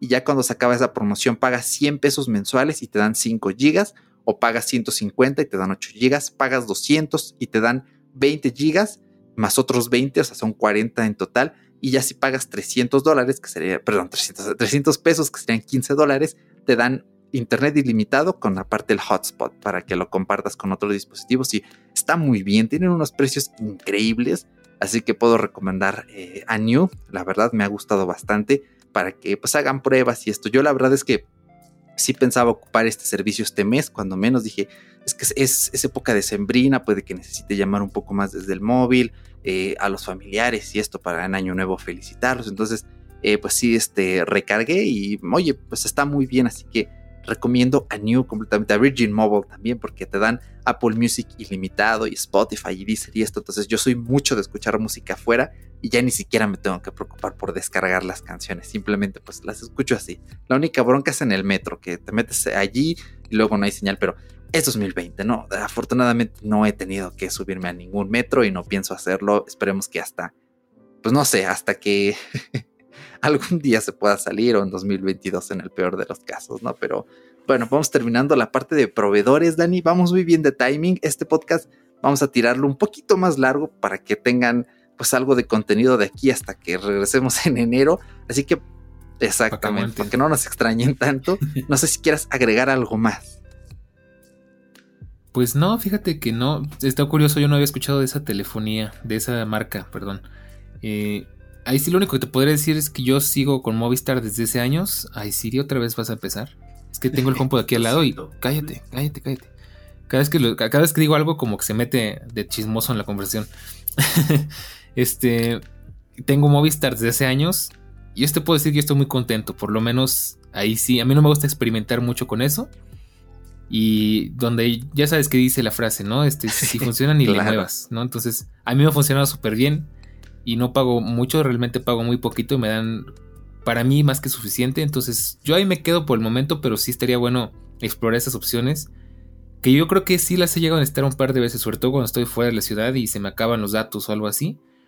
Que posiblemente me pase dentro de unos días, entonces lo voy a tener en cuenta. Sí, es que esa experiencia de, oye, tengo muchos gigas, puedo ver YouTube en calidad de CD o puedo ver Netflix en calidad de CD. Es algo que escuchamos en podcast de gente de España que dicen, este, ah, sí, yo tengo aquí este O2, tengo Pepefon con mis 20 gigas al mes y le recargo 20 eh, euros y ya, ¿quién necesita más de 20 gigas? Y me pongo a pensar mucho en hace unos 10 años, que aquí de verdad e-, era horrible la situación en la que un paquete en el que te daban más de 2 gigas a veces pasaba los 800, los, los mil pesos. O sea, era una situación horrenda, tremenda, carísima y hoy en día vivimos en una época, si bien no perfecta y no está a ese nivel que me encantaría que fuera como en España, creo que está bastante bien compensado y por muy buenos precios. La verdad es que desde la reforma de telecomunicaciones del 2013, la cosa ha mejorado bastante y las portabilidades se hacen de volada. O sea, yo me, me llegó mi SIM de New porque aparte ni siquiera pagué envío eh, porque era promoción de buen fin. No sé si todavía lo cobren el envío, pero si no lo cobran, pues tú pagas nada más los 100 pesos de la SIM o 150 o 200, ya tú eliges qué.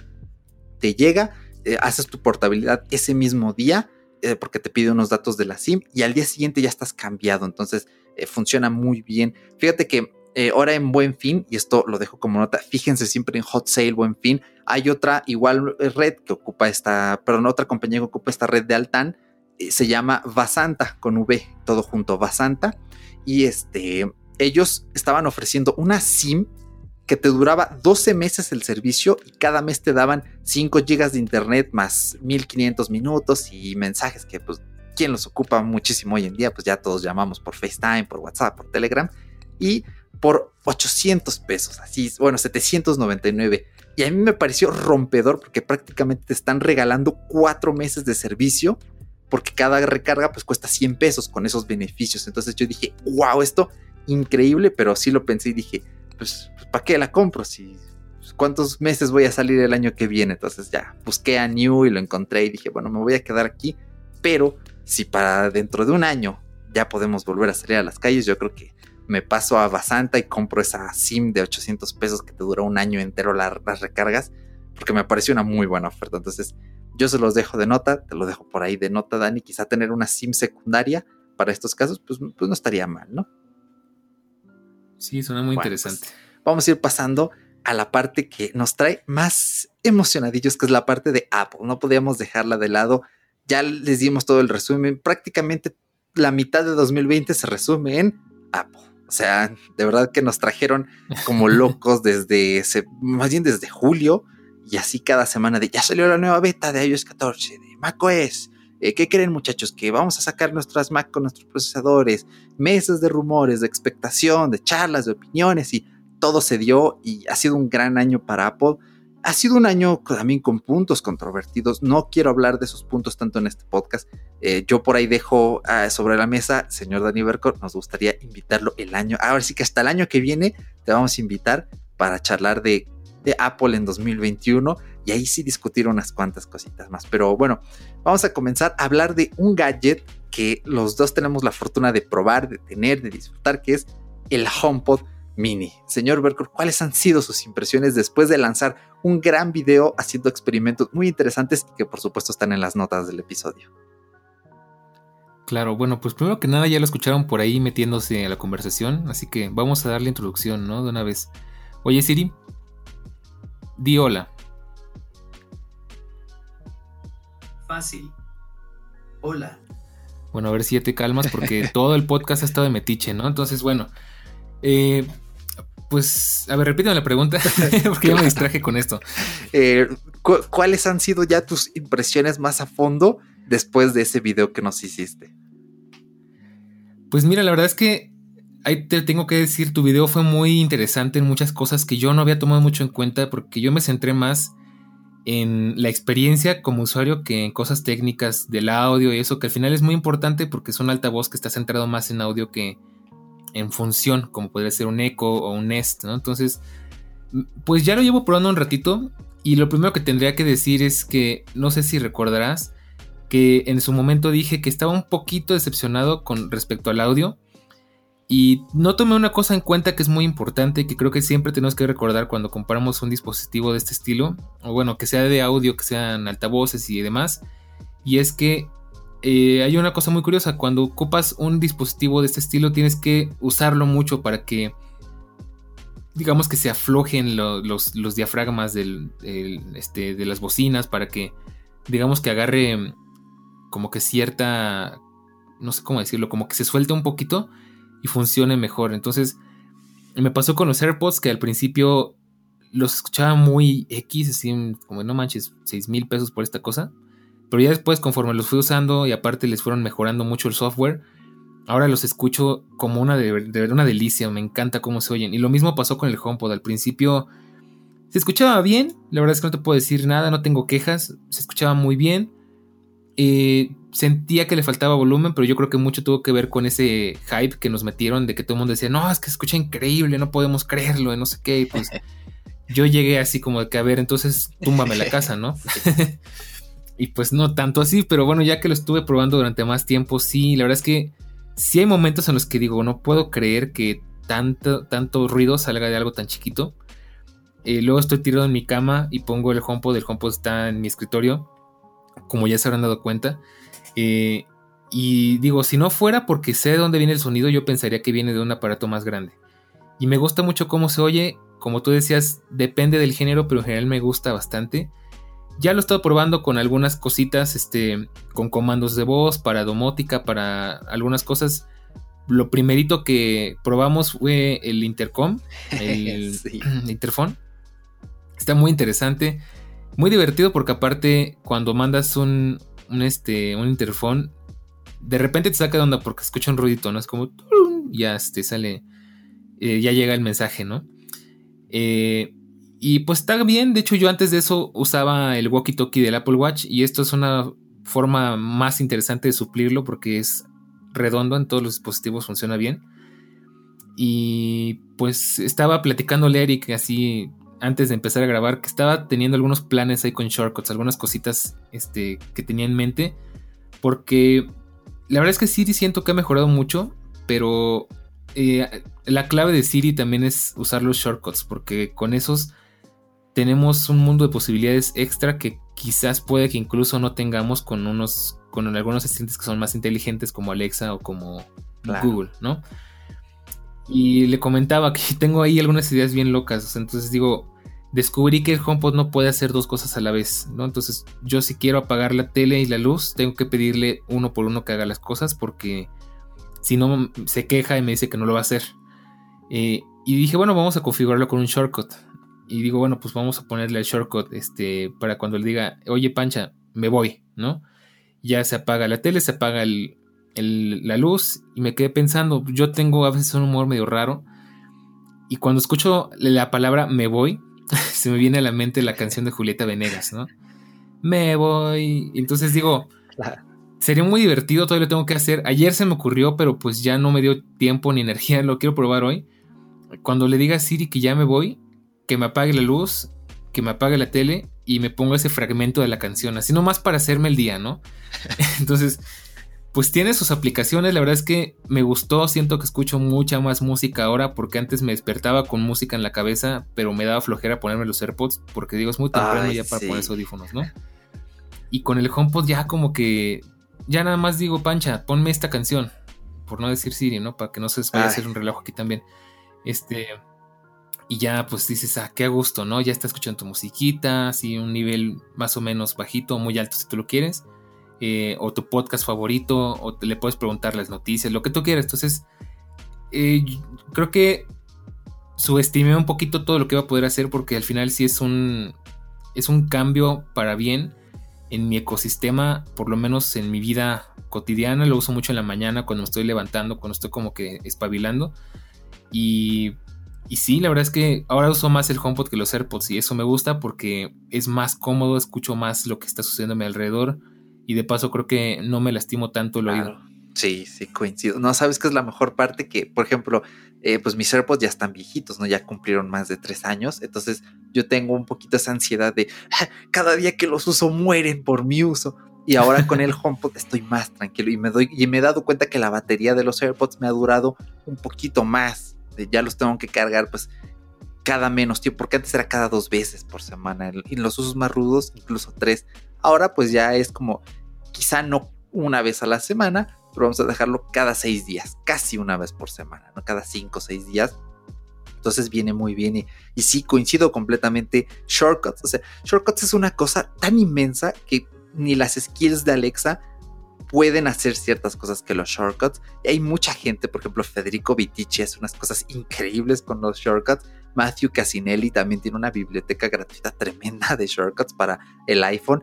Y todavía no he visto así shortcuts especiales para HomePod, pero eh, a mí lo que más me encanta es que ciertos shortcuts que yo tengo en el iPhone se ejecutan en, en, en Siri de HomePod. Esto lo mencioné en mi review, también va a estar aquí en la descripción. Y pues a mí me encanta que yo le digo, oye Pancha, pon música tranquila. Entonces tengo dos listas, Chill Wave, que las junta porque hice este atajo para que las mezcle y me pone como 10 horas de esa música, yo sin decirle nada. Pero hay ciertas cosas que me gustan mucho de Siri porque, ¿sabes? A veces, por ejemplo, en el iPhone tú pones una canción, pero se queda siempre en cola algo y es como de, ah, yo solo quería escuchar una sola canción y siempre estás como con esa lata aquí a Pancha le dices que te ponga esa canción y solo te va a poner esa canción. Y eso a mí me gusta muchísimo, me da mucha tranquilidad porque sé que cuando acabe esa canción no se va a escuchar nada más, porque yo sé que hay mucha gente que le gusta que la música siempre siga. Esto que siempre ha hecho Spotify, que luego la gente de Apple Music se quejaba, pero que ahora en iOS 14 ya está, que es la reproducción infinita, pero a mí no me gusta, nunca me ha gustado esa reproducción infinita, porque yo siempre como que escojo o una playlist larga o solo una canción pero soy muy payaso, ¿no? Para esas cosas. Siempre he sido así, incluso en mis épocas de estudiante de preparatoria era mucho de, ah, me voy a ir, hoy tengo ganas de escuchar estas 20 canciones y yo cada las iba poniendo, pero de repente a medio viaje era de, ah, no, pero esta hora, poner en siguiente. Entonces, bueno, siempre he tenido esa costumbre pero sí hay ciertas cosas que me gustan de Siri. Eh, creo que ahorita lo que me gustaría sería como construir mi siguiente proyecto domótico. Hay una luz en Amazon de 800 lúmenes que oscila, la he visto en lo más barato en 500 pesitos, lo máximo 700, pero por lo general está en 600. No necesita el, un, no es Philips, es de otra marca y no necesita este puente. Y eh, me parece se conecta por Bluetooth. Y esto puede ir bien, puede ir mal, pero teniendo un HomePod, pues siempre está conectado. Entonces, pues sí, ya tener una luz, incluso me gustaría comprar un Apple TV. Quién sabe si vayan a sacar uno nuevo, ya ves que hay bastantes rumores por ahí, pero ya tener un Apple TV para ver Netflix y estas cosas. Yo generalmente ocupo la PC para ver Netflix, YouTube, pero pues ya teniendo un HomePod es como de, oye, pues tienes una buena salida de audio, pues conéctalo allí, ¿no? Sí. Bueno, qué bueno que lo mencionas porque hay dos cosas que me gustaría compartir. Una, es que yo batallaba mucho porque yo tengo un, Smart Bulb de Xiaomi, el Milla Color Bulb, no sé qué. Y como que no estaba muy bien pensado para, para, trabajar en ecosistema Apple. Ya después como que lo ajustaron y ahora sí ya se configura con, con HomeKit. Pero batallé bastante y era una lata porque siempre estaba en el iPad o en el iPhone, en la MacBook, como que no le gustan muchas cosas. Y en el Apple Watch. Y era un relajo porque en el Apple Watch casi nunca se podía hacer nada porque el HomeKit que usa este Color Bulb de Milla es muy raro porque lo que hace es instalar mm, shortcuts. muy bueno. Entonces, como que al Apple Watch mm. no le gustan los shortcuts, entonces no, no, les, no es tan autónomo. Sí te, te abre los shortcuts, pero al final tienes que tocar la pantalla y todo eso. En el iPhone a veces quería, a veces no quería. En el iPad igual, a veces quería, a veces no quería. En el Apple TV lo mismo. Y pues todo esto es porque tienen la banda 5G casi siempre y el, este accesorio es 2.4. Entonces, a veces sí funcionaba aunque estuviera en otra banda y a veces no. Pero como el HomePod se queda siempre en la misma, ahora sí es inmediato. En cuanto yo digo, oye, fulanita, ponme esta, este, prende la luz o ponme este color de luz o apágame la luz, rapidísimo lo hace. O sea, entonces ah, eso sí me ayudó ¿eh? bastante. Me lo voy a anotar. Algo más te iba a comentar. Este. Ya se me fue hablando por explicar tanto esto. Algo estabas comentando tú ahorita, ¿no? De. Otra cosa habías comentado. Eh, de los que se configura con el iPhone. De que le pides una sola canción y solo te reproduce esa canción. Eh, reproducción infinita de Spotify ser payaso y poner las canciones. No, pues ya me acordaré. Se me explayé mucho con esto, pero sí, o sea, la verdad es que eh, sí mejoró mucho eso, ese problemita y era la principal razón por la que yo lo quería, porque de hecho creo que eso fue lo que creo que me provocó tanta ansiedad de tener el HomePod, que ya decía, por fin voy a poder usar mis accesorios sin estar peleándome con, con, la aplicación de Xiaomi, que igual es un teatrito de luego hacer este, arreglar eso, porque igual no es muy eficiente y ya, entonces ya no me siento tan mal, ¿no? Ya, digo, es un foco muy barato, me costó 400 pesos. Pero bueno, por lo menos ya ahora sí lo puedo usar tranquilamente. Sí, siempre es bueno. Y siempre que busquen un accesorio, una aplicación, fíjense que tenga la posibilidad de agregar sus propios shortcuts. Hay veces en las que tú te metes a la aplicación y no te aparece, pero dentro de la aplicación de ese accesorio o de X cosa, ahí te tiene un apartado en ajustes que dice City Shortcuts y ahí te puedes meter y ya los agrega a shortcuts o los configuras desde allí mismo. Esto para mí era súper importante en el caso de Pocket Casts y yo ya lo configuré y de hecho yo le puedo decir a Siri, oye, ponme el podcast de tal y me va a reproducir ese podcast desde Pocket Casts. Le puedo decir reproduce podcast y en vez de ocupar el app nativa, utiliza Pocket Casts porque yo sí ocupaba la nativa, pero cambiaron el orden de las pestañas y luego la principal ya no me gustó y tenía, ya desde hace mucho tenía la, la mm, espinita de probar otro gestor, específicamente Pocket Casts, porque es muy barata la suscripción y lo puedes ocupar hasta en Windows. Y cuando utilizas iPhone y Windows, siempre hay que buscar que haya este como esta salida del ecosistema y, y funciona muy bien y me encanta y tiene funciones muy padres. Así que este, pues eso hice y ahora pues, es muy fácil utilizarlo, entonces también me gusta esto que menciona Dani de que si estás en la cama y le puedes gritar, ay Siri, ponme mi lista de las mañanas, pues incluso configurar eso y te pone acá metálica, ¿no? Para despertarse así chidín a gusto en las mañanas. Y este, pues sí, es súper cómodo y me gusta. Y ahora que ya voy a salir de vacaciones decembrinas, unas tres semanitas, pues ya voy a poderlo ocupar más haciendo mis tareas autónomamente porque detesto estar conectado seis horas al día en la computadora y que no pueda ni poner música porque tengo que hablar y eso. Pero ahora que ya voy a estar trabajando solito estas semanitas, pues tanto con la aplicación de Dark Noise que pone ruidos ambientales muy personalizables y que se ah, los puede reproducir el HomePod. Y es más, yo creo que hasta se puede configurar un shortcut para que directamente me ponga los mixes sin yo tener que tocar el widget en el iPhone. Y este, pues la música, mi lista chill wave y todo eso. Entonces, pues cayó de perlas y la verdad es que me encanta y como ya dije en la review, el diseño, el tacto, es que lo estoy tocando ahorita y es como de ah, ASMR, no puedo detenerme. es una ASMR que trasciende de lo auditivo y va hasta lo físico. Entonces, sí, la verdad es que es muy bonito, tiene un diseño muy bonito. Ya me acordé que te iba a decir. Eh, estabas diciendo de que usar tu HomePod para, para parearlo con el Apple TV y todo eso, entonces ya, ya me acordé que iba. Yo me di cuenta de algo muy curioso y es que yo tengo el iPad Pro no me di cuenta de eso, sino lo que me di cuenta fue que el iPad Pro, fíjate que tiene mejor audio que el HomePod para ver series y películas. Y vas a decirme que por qué, ¿no? No tiene la misma potencia. Obviamente, si tú pones un HomePod mini, lo más seguro es que opaque al iPad por completo. Pero la diferencia es que el, iPad es estéreo. Claro. Entonces, si tú pones un HomePod, el audio se vuelve mono automáticamente. Y sí te quita como que cierta experiencia. Yo disfruto mucho ver videos. Últimamente veo mucho un canal que se llama Mauricio PC, que es de reconstrucciones de accidentes aéreos y eso. bueno, yo soy muy fan de, la aviación y bueno, es una buena forma de conectarse. Entonces, estaba viendo un video en mi iPad que yo casi nunca lo uso para ver videos porque yo, como dices tú, yo uso la Apple TV a diferencia de ti. Entonces, hasta rimó, fíjate. Eh, me puse a ver un video en el iPad y me di cuenta de que sí, efectivamente, cuando como, cuando estoy fuera de mi habitación, veo las series, veo cosas y es casi envolvente. O sea, la verdad es que el iPad tiene muy buen audio. Entonces ahí sí yo diría, mm, intenté verlo con el HomePod y no fue la misma experiencia. Y por lo menos mi tele tiene muy buena bocina. De hecho, igual es sorprendente porque para lo viejita que es, tiene muy buena tecnología. Entonces emula surround y todo. Entonces ahí digo, pues ya dependería mucho de tus necesidades, que es lo que siempre digo yo. Pero a mí en el, el HomePod, fíjate que ya después de, probar todo esto me di cuenta que para eso no me serviría tanto. O sea, para música está genial. Quizás ya con otro HomePod para hacer un sonido estéreo estaría impresionante. Ya nada más sería cuestión de que la cartera me lo permita. y este, pero para, para ver contenido como que no me gustó tanto.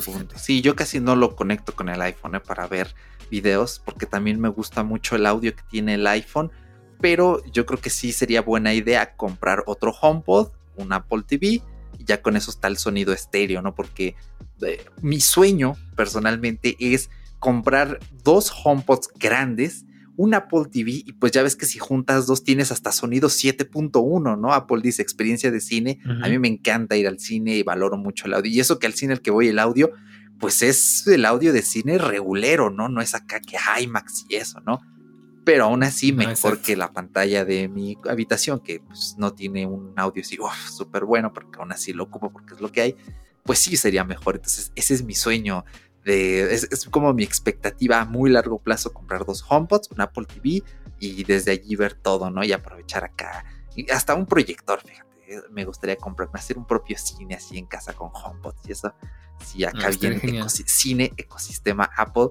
Pero pues yo creo que para ir comenzando, considerando que con dos HomePods mini ni aún así llegas al precio del HomePod grande, creo que está muy bien, ¿no? Y he escuchado, he visto reviews que dos HomePods mini juntos se escuchan bien y yo sí anhelo al menos poner Bohemian Rhapsody y escuchar el Galileo de un lado y el otro Galileo del otro, porque aquí sí lo convierte todo a mono, pero aún así, pues es una delicia y me gusta. Y oye, ya que mencionaste hace un momentito lo de tu ecosistema, pues este año cerraste precisamente tu ecosistema Apple. Platícanos qué gadgets adquiriste para cerrarlo, cómo es la experiencia completa. Sí, pues mira, antes de empezar a platicarte eso, quiero, hablando de sueños, ah, quiero compartirte el mío. Y yo, fíjate que ya que tengo este HomePod, me quedé pensando, ah, qué hermoso sería hacerlo como en las keynotes, que es lo que también dije en mi video de irme de una habitación a otra y ir escuchándolo en cada lugar, porque si llega un punto en el que lo echas de menos, ¿no? Yo me voy a la cocina, me pongo a cocinar y es un, ay, extraño el HomePod, ¿no? Pero pues no lo quiero llevar porque es un relajo andarlo conectando de un lado a otro. O digo, eh, ponerlo en la sala o qué sé yo, así como que tenerlo más a la mano por todos lados. Entonces yo creo que ese sería mi, mi sueño a mediano plazo, conseguir por lo menos uno o dos HomePods más para tenerlos esparcidos por la casa y andar disfrutando de ese de eso que es muy bueno, porque bueno, hablando ahora sí del ecosistema Apple, por fin, este fue, esta era mi última pieza para poder cerrar todo el ecosistema. Yo ya tenía iPod, que bueno, ya no, ya no lo tomamos mucho en cuenta porque Apple ya lo dejó morir, ¿no? Pero tenía, bueno, tengo dos iPods, un Shuffle de los que no tenían botones y un, el último nano que sacaron. Eh, tengo el iPhone, tengo el iPad, tengo la MacBook, una MacBook Pro del 2012, pero que aún así se defiende muy bien. El Apple TV, el Apple Watch y el HomePod. Y te tengo que decir que funciona muy bien. No funciona así como que a las mil maravillas, no es como en las keynotes que todo es mágico y, infalible. Tiene sus detallitos, como tú bien sabrás, pero es muy cómodo, es muy práctico, tiene cosas geniales. O sea, eh, obviamente esto es un tema muy grande porque eh, tendríamos que irnos por dispositivo, ¿no? Pero la integración que tiene es muy buena. O sea, te puedo decir, eh, ayer tuve una gran satisfacción porque andaba a las prisas y tenía que mandar un archivo. Lo descargué en la máquina, pero no lo mandé por correo a mi cuenta para reenviarlo. O no se lo mandé a esa persona. Y dije, ah, bueno, pues no pasa nada. Lo, se guardó en el escritorio de la MacBook, entonces se va a subir al, a iCloud y lo puedo mandar desde ahí. Y sí, súper fácil, ni me tuve que preocupar, ni me tuve que regresar a la casa. Digo, la magia de Apple ahí sí, Dios bendiga Apple, porque son esas cositas que te, que te, hacen la vida más fácil, ¿no? Porque algo tan sencillo como olvidar un encargo podría ser un gran problema y se resuelve de una forma muy simple, ¿no?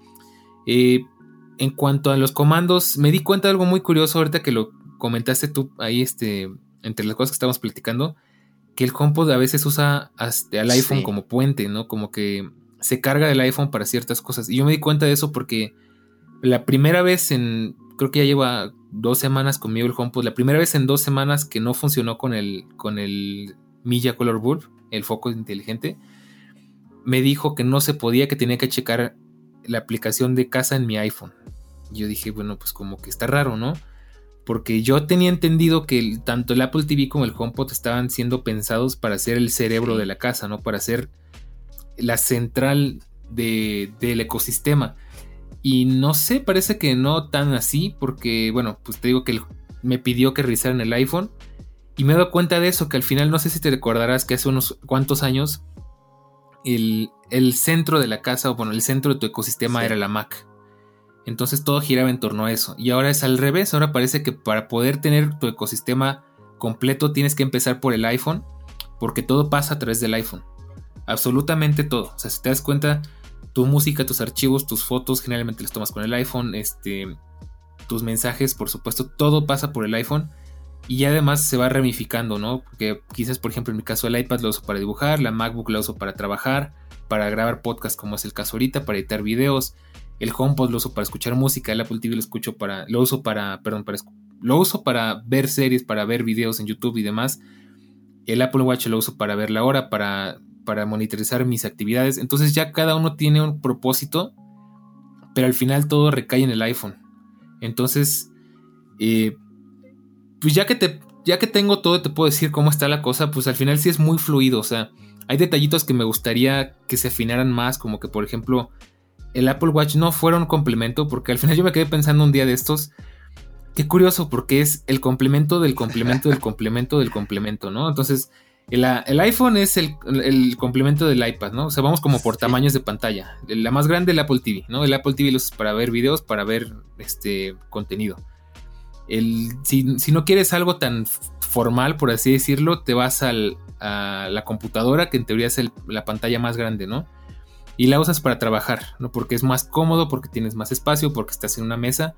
Si estás haciendo algo más informal que trabajar, te vas al iPad para hacer una nota o para hacer un dibujo para ver un video rápidamente. Si estás, si estás haciendo algo, no sé, de mensajería que es más rápido, te vas al iPhone. Pero si quieres ver un video, te regresas al iPad. O si es algo así rápido, ah, voy a checar el último video del canal de Eric, ¿no? Por decirte algo. este, entonces te regresas al iPad si, si quieres verlo como que más cómodamente, pero sin prender el Apple TV o sin prender la computadora, porque nada más vas a ver un video. Pero si quieres, este, no sé, contestar un mensaje rápidamente o no tienes el teléfono a la mano, te vas al Apple Watch. Y si solamente quieres poner música, te vas al HomePod. Entonces ya es un mundo de cosas. Y aún así funciona muy bien porque al final, por ejemplo, el HomePod sabe cuál es mi biblioteca, cuáles son mis gustos, al punto que yo le he dicho a Siri, pon mi música favorita. Y no tengo una playlist así, pero me pone música que sabe que me va a gustar y generalmente agrego varias de esas canciones, ¿no? Entonces, eh, no sé, le digo al iPhone, oye, pues Prográmame un recordatorio para mañana a las 3 de la tarde porque voy a ir a comer con fulanito. Y está genial porque ya en todas las, en todas las pantallas que tengo, excepto en el Apple TV, que no está pensado para eso, me va a salir ese recordatorio. Si estoy trabajando en la MacBook a las 3 de la tarde, me va a salir el recordatorio. Si, me, si estoy en el iPad, me va a salir, en el iPhone, en el, Apple Watch, en todos lados.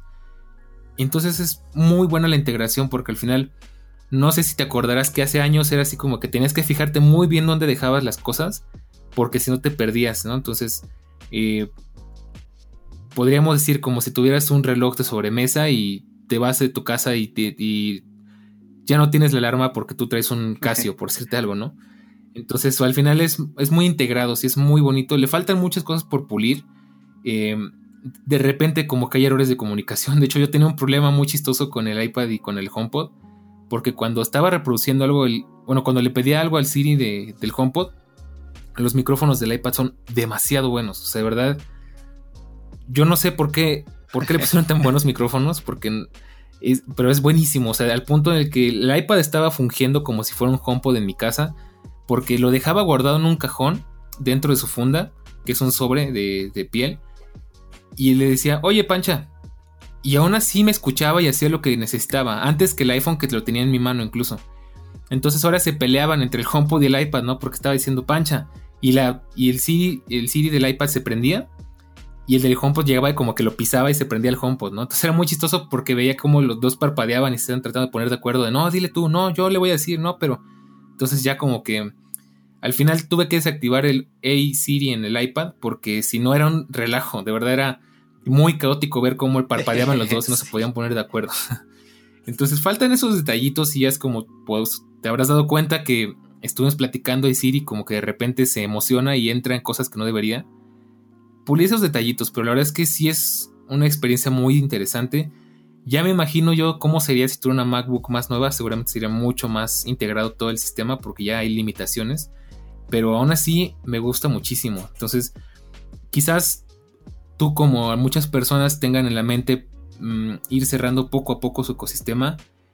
Y de una vez aclaro, no es necesario tener todos los dispositivos para disfrutarlo, con que tengas dos es más que suficiente. O sea, con que tengas un iPad y un iPhone o una MacBook y un iPhone o algo por el estilo, ya vas a disfrutar de ese ecosistema y vale mucho la pena. La verdad es que es muy, muy... Eh, facilita mucho las cosas en nuestro día a día. Sí, pues sí, concuerdo, suena, suena bien y sí, creo que esperemos si todo sale bien, eh, el iPad puede ser, eh, pues tomaré tu consejo y ese puede ser el siguiente dispositivo con el que vaya cerrando eh, tengo una, creo que como todos los que buscamos completar el ecosistema, tenemos una lista, ¿no? De prioridades de, bueno, sigue este y luego este y este y este y este y este. Eh, el iPad, porque sí me veo haciendo mis apuntes ahí, escuchando en, las clases de Zoom, en el semestre ahí, apuntando con el Apple Pencil. Y este, y pues sí, me llama la atención toda tu experiencia, eh, suena muy interesante y pues esperemos que todo se mantenga en orden que puedas eh, seguir manteniendo tus dispositivos y que, ¿por qué no? Tal vez ya después completar eh, con una Mac más nueva, que ya hablaremos de eso. Pero antes de cruzar a la Mac, yo tengo una pregunta sobre tu ecosistema y es, ¿por qué le pones la voz de hombre a Siri? La verdad es para mí es muy raro. Eh, porque pues todo el mundo la ocupamos pues, la voz femenina, pero ¿por qué la voz masculina? Claro, muy buena pregunta. Fíjate que yo tenía una especie como de fantasía cuando empecé, cuando salió la saga de Iron Man, a mí me encantaba Jarvis. De hecho, yo llegué a emular Jarvis en mi MacBook porque tenía ciertas formas de anunciar notificaciones y cosas así. Muchísimo antes de que Siri llegara a la Mac, yo ya emulaba respuestas de voz con, un programa de Automator en, en, Mac. Entonces yo siempre quise como que me gustaba mucho la elegancia, la sutileza de Jarvis. Y de paso se me hacía algo más original, ¿no? Porque todo el mundo, como tú dices, tiene Siri en mujer. Y yo dije, bueno, quiero algo más elegantoso, quiero algo más original, entonces puse la voz de Siri en hombre. Que de hecho, dato curioso, yo un rato dejé a Siri en mujer cuando fue la, transición de iOS 13, porque este, si recordarás, pues la habla hispana no es la preferida de Apple para, para lanzar Siri, entonces tardaron un poquito en naturalizar la voz de Siri en hombre. Pero ya que la naturalizaron de nuevo, pues ya me regresé y me gusta porque al final siento que Siri en mujer es como que tiene una voz más aguda, como que a veces es un poquito incómodo porque si se sea mucho, entonces eh, no sé si te ha pasado que está explicándote algo y se sea tanto que no le entiendes muy bien. Y la voz de hombre es muy zen, ¿no? Es de claro que sí, ¿no? Entonces este, me da mucha risa porque le dices, oye, sí, este, ya le voy a decir. Oye, Cirilo. Pon. Ah, sí se prendió, Dios mío, no, espérate. Oye, Pancho, eh, prende la luz. Y me encanta porque me dice, un momentito, Oh. pero así como muy elegante, ¿no? Entonces me gustó mucho por esa razón. La verdad es que es una tontería, pero pues se me hizo más original, ¿no? Y de hecho es, es curioso que lo digas, que lo preguntes, porque hay varias opciones. Tenemos como tres, cuatro opciones de voces. Y a mí que me gusta jugar mucho con eso, que me gusta diferenciarme un poquito de los demás. eh, pues si te, si te gusta ese tipo de cosas o quieres experimentar una voz diferente en tu Siri, que es algo genial porque automáticamente el iPod, el iPad, el, perdón, el iPhone, el iPad, el, el HomePod de la MacBook y todo se puso en voz de hombre automáticamente. Es otra ventaja del ecosistema de Apple. Entonces, si lo quieres probar como para cambiar un poquito eh, de, de voz y eso, pues estaría, está divertido. La verdad es que sí, sí te cambia un poquito como que el saborcito de Siri, ¿no? Vaya, vaya, eh. No, pues ya saciaste mi duda completamente. Desde que vi tu, eh, tu análisis del HomePod, eh, sí me quedé con esa espina y dije, se lo pondré en un comentario y dije, no, mejor le pregunto después, porque sí me quedé con la espina de, ah, es que es, es muy peculiar utilizar a Siri en voz masculina. Me alegra que Siri sea un nombre eh, para ambos géneros, ¿no? Que no tenga que ser Ciro y Siri, Sí, claro. sería como de, eh, hey Cirilo. Ciro, uh, Cirilo también, sería un poco, un poco raro, pero pues genial, ¿no? Y ahora ha saciado mi duda, entonces ahora sí vamos a pasar a los Mac con M1, porque, eh, bueno, aquí es donde yo te lanzo un muy discreto, te lo dije. Mm, todas estas pruebas, yo la verdad, cada vez que veía un video de alguien probando una cosa de las que tú tenías incertidumbre, me quedaba pensando, eh, a lo mejor Dani ya vio este video o uno parecido y seguro se les hacía su duda, pero ¿qué has reflexionado viendo cómo trabaja Rosetta, viendo cómo trabajan las apps, viendo cómo ha funcionado todo? Al final, ¿a qué conclusión has llegado con los, bueno, respecto a los Mac con M1? Pues bueno, ya como te decía hace un ratito, ya he ido disipando mis dudas, como bien dices, ya he ido quitándome ese escepticismo y pues estoy, sigo sorprendidísimo porque es una verdadera maravilla, o sea, al final ya como que lo asenté un poco, ya entendí un poco más cómo funciona, qué, este, qué hace que sea tan bueno y me quedé pensando, bueno, es muy simple porque sin irnos muy lejos, eh, en los procesadores que ya tenemos y que ya conocemos, que son los, A, los procesadores, digamos, de la serie A. Eh, yo tengo en el iPad, por ejemplo, el, el, A12X y todo el mundo decía, no, es que es una verdadera locura lo potente que es y yo lo confirmo, no hay aplicación que le, que le haga peso a ese procesador. Se siente que le sobra tanta potencia que hasta se siente desperdiciado.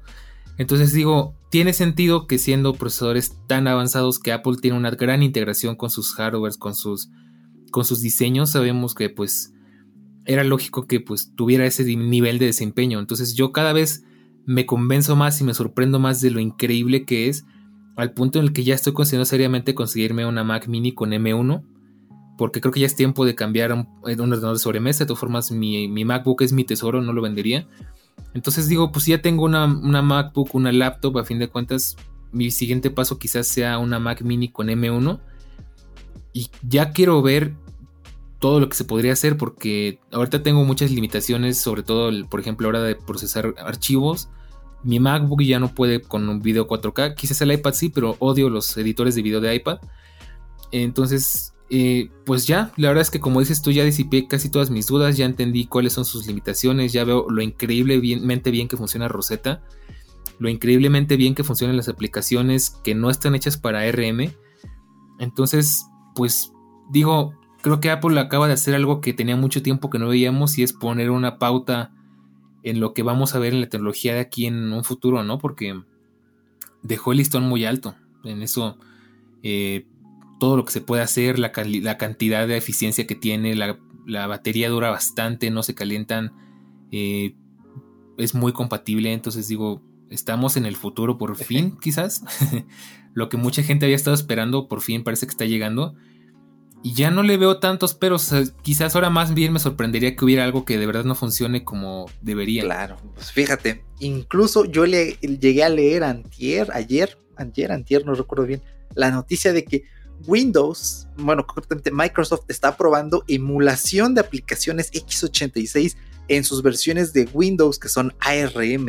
O sea, ya estamos llegando a tal punto que ya también eh, Microsoft dijo, muchachos, vamos a meterle caña, vamos a crear nuestra propia roseta, entre comillas, pero va a llegar un punto en el que tú vas a poder en tu Mac con los procesadores M correr una versión Windows ARM y que esa versión Windows emule programas que no son ARM. O sea, va a ser una cosa completamente brutal.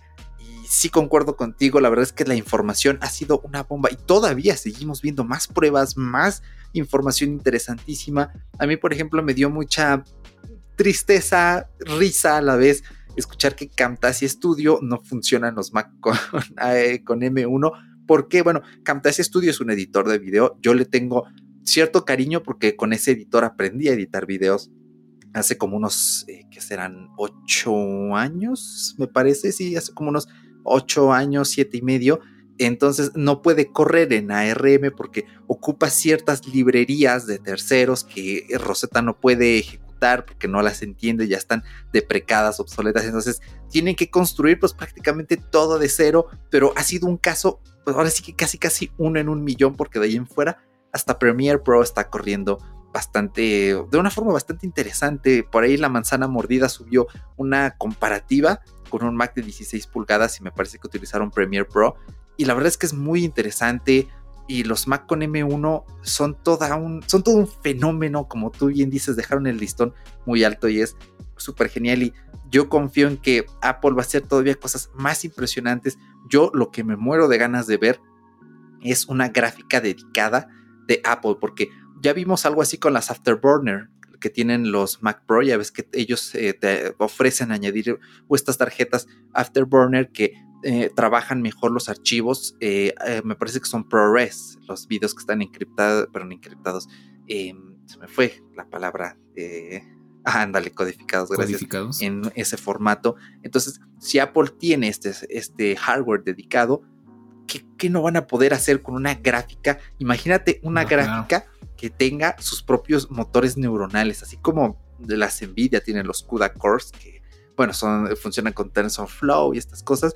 Pues a fin de cuentas, creo que Apple tiene el potencial de hacer una gráfica que tenga una parte neuronal que haga todo este análisis de imágenes como ya funciona actualmente en todos sus chips, y que aparte le vayan metiendo más cosas, o sea, sería tu chip principal, que ya tiene unos gráficos propios para tareas poco exigentes, que tiene su procesador neuronal para estas cositas, su, y pues sí, pues todo esto a lo que nos tiene acostumbrados, aparte una gráfica dedicada que tenga su propio motor neuronal, o sea, ahí hay un potencial tremendo, o sea, una locura, ¿no? Imagínate la siguiente Mac eh, que ya tenga sus bordes recortaditos. O bueno, a lo mejor la primera también la lanzan así normal, pero que tenga una gráfica dedicada de uso mm, rayando doméstico profesional. O sea, va a ser una bomba.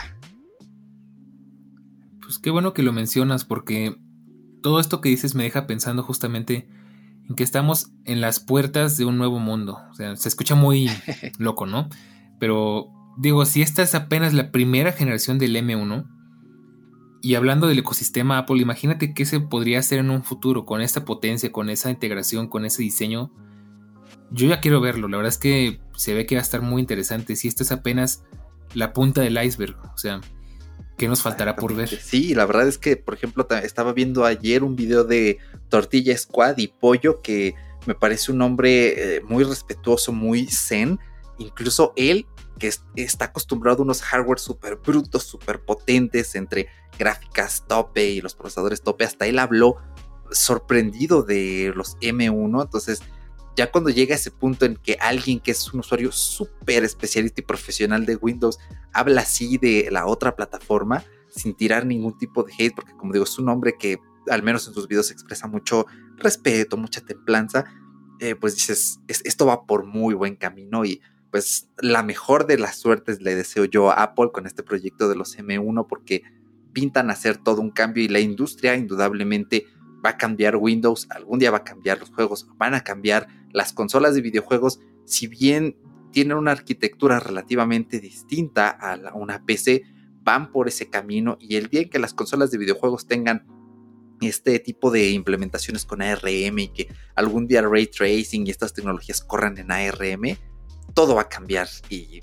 como tú bien dices, Dani, ya vamos a estar viviendo en, en el futuro, ¿no? Va a ser algo increíble y sí creo que ha sido una de las más gratas sorpresas que hemos, hemos, tenido en tecnología en los últimos tiempos y específicamente en 2020 y qué bueno que fue este año porque pues así nos entretenemos todos, nos sorprendemos y tenemos unas experiencias lindas y pues esperemos un buen día poder probar una de estas máquinas. Yo al menos tengo eh, el sueño, la ilusión de poder ir al Apple Store y ver allí una Mac, aunque sea la Air con el M1 y calarla, ver estas cositas, porque sí me llama la atención, porque las Mac llegaron relativamente rápido eh, aquí a, México, llegaron todas al mismo tiempo, las tres MacBook, perdón, las dos MacBook y la Mac Mini con M1, entonces, eh, pues esperemos, ¿no? Que podamos probarlas pronto en 2021, si es, posible, no hasta el 22, pero claro, muy bueno y no sé si quieras añadir algo más respecto a los M1, Dani. Nada, pues es una pena porque yo te podría decir que ya las probé, pero estuve así de cerca. Bueno, no están viendo mi mano, pero imagínense que está, muy cerca mis dedos. Eh, ah, muy cerca de probar los M1 porque intenté ir al Apple Store eh, y pues había mucha gente, había mucha, mucha fila, mucho problema y al final tiré la toalla, pero estuve muy cerca de probarlos y posiblemente lo haga dentro de poco tiempo. Yo la verdad es que creo que para poder eh, vivir la experiencia completa, habremos que comprar un procesador, bueno, un procesador, un equipo propio, porque al final no creo que vamos a hacer muchas cosas en la tienda, ¿no? Al final, pues, fuera de abrir aplicaciones, de ver cómo se mueve, que es algo que siempre hacemos, pues creo que lo interesante va a ser poder trabajar con ese equipo y convivir con ese equipo durante las horas eh, necesarias para ver, para apreciar qué tan bueno es. Entonces, pues de mientras estaría interesante, pero lo, bueno va a ser cuando podamos tener nuestro propio equipo. Entonces, eh, pues tendremos que esperar un poco más. La mejor, eh, la mejor de mis, eh, sí, ahora sí que el, mejor de mis deseos para que puedas ahorrar y comprarte un muy buen Mac con M1. por ahí hay un video de Danny Spla. él hizo una prueba de edición. es un video sorprendente.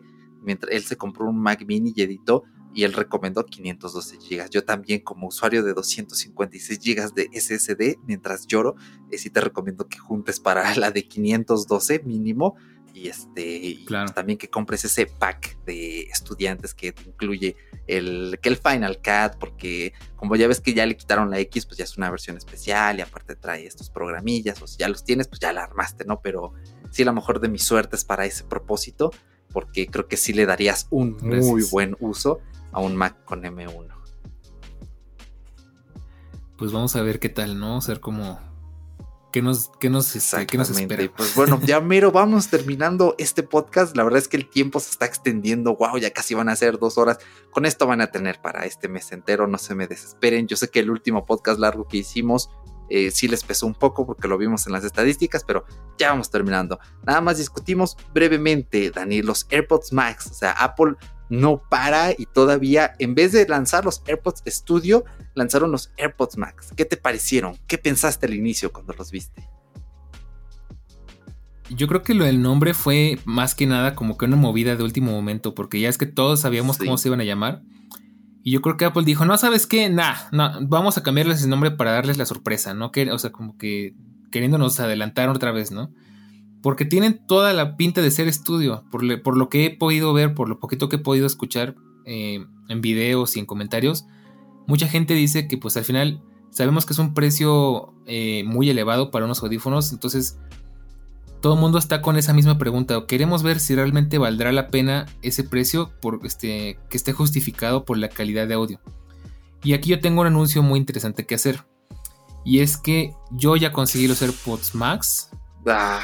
No, no es cierto, no se crean. nada más quería ver su reacción. Y, pero lo que sí tengo que anunciar es que voy a estar a dieta por unos meses. Te dicen que las cajas de cartón de Apple tienen mucha fibra, entonces mientras recupero la dieta, veremos. Pero sí se me hacen interesantes. Eh, volviendo, ya hablando seriamente, se me hacen interesantes. Tienen cosas curiosas como el Digital Crown. Eh, dicen que que el aislamiento del ruido es muy bueno. Yo, si te soy honesto, no soy fan de los AirPods Max. No me gusta el diseño. Se me hace un diseño muy controversial porque creo que no sería el único al que o lo amas o lo odias. Yo no lo odio, pero no me encanta.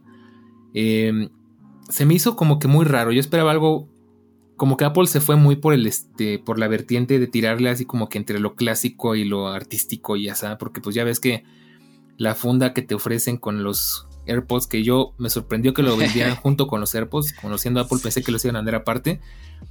Eh, pues es muy, yo lo vi como muy de que se quisieron poner muy, muy de moda, muy, este, muy artísticos, ¿no? Porque es algo muy poco funcional.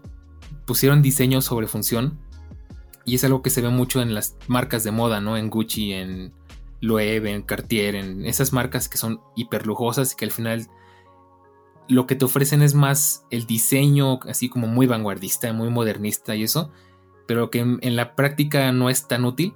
Entonces, yo creo que se fueron mucho por esa vertiente. Entonces, no me gustó mucho. Yo esperaba algo más, eh, no sé si decirle innovador como más arriesgado, creo que es la palabra correcta.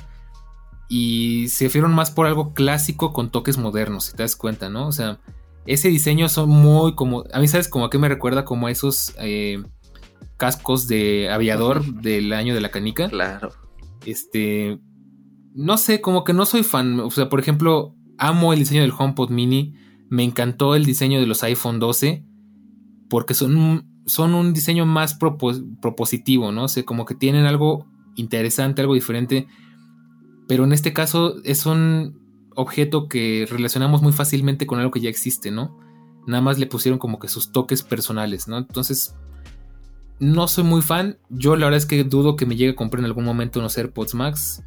Eh, no digo que nunca, porque nunca se sabe. Pero no sé, como que es un producto que creo que va para reforzar, es algo que ya platicamos alguna vez. Esa idea de Apple de sí, somos una marca muy amigable, te podemos ofrecer buenos productos a un precio accesible. Pero seguimos siendo una marca de lujo, por lo que vamos a sacar las rueditas de una Mac en mil dólares y unos audífonos en igual como en 600 dólares, ¿no?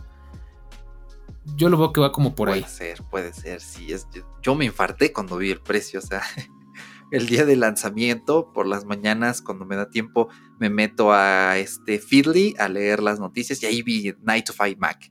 Los AirPods Max han sido lanzados, has been released. Y ya me meto a la página de Apple y voy, uff, muy bueno.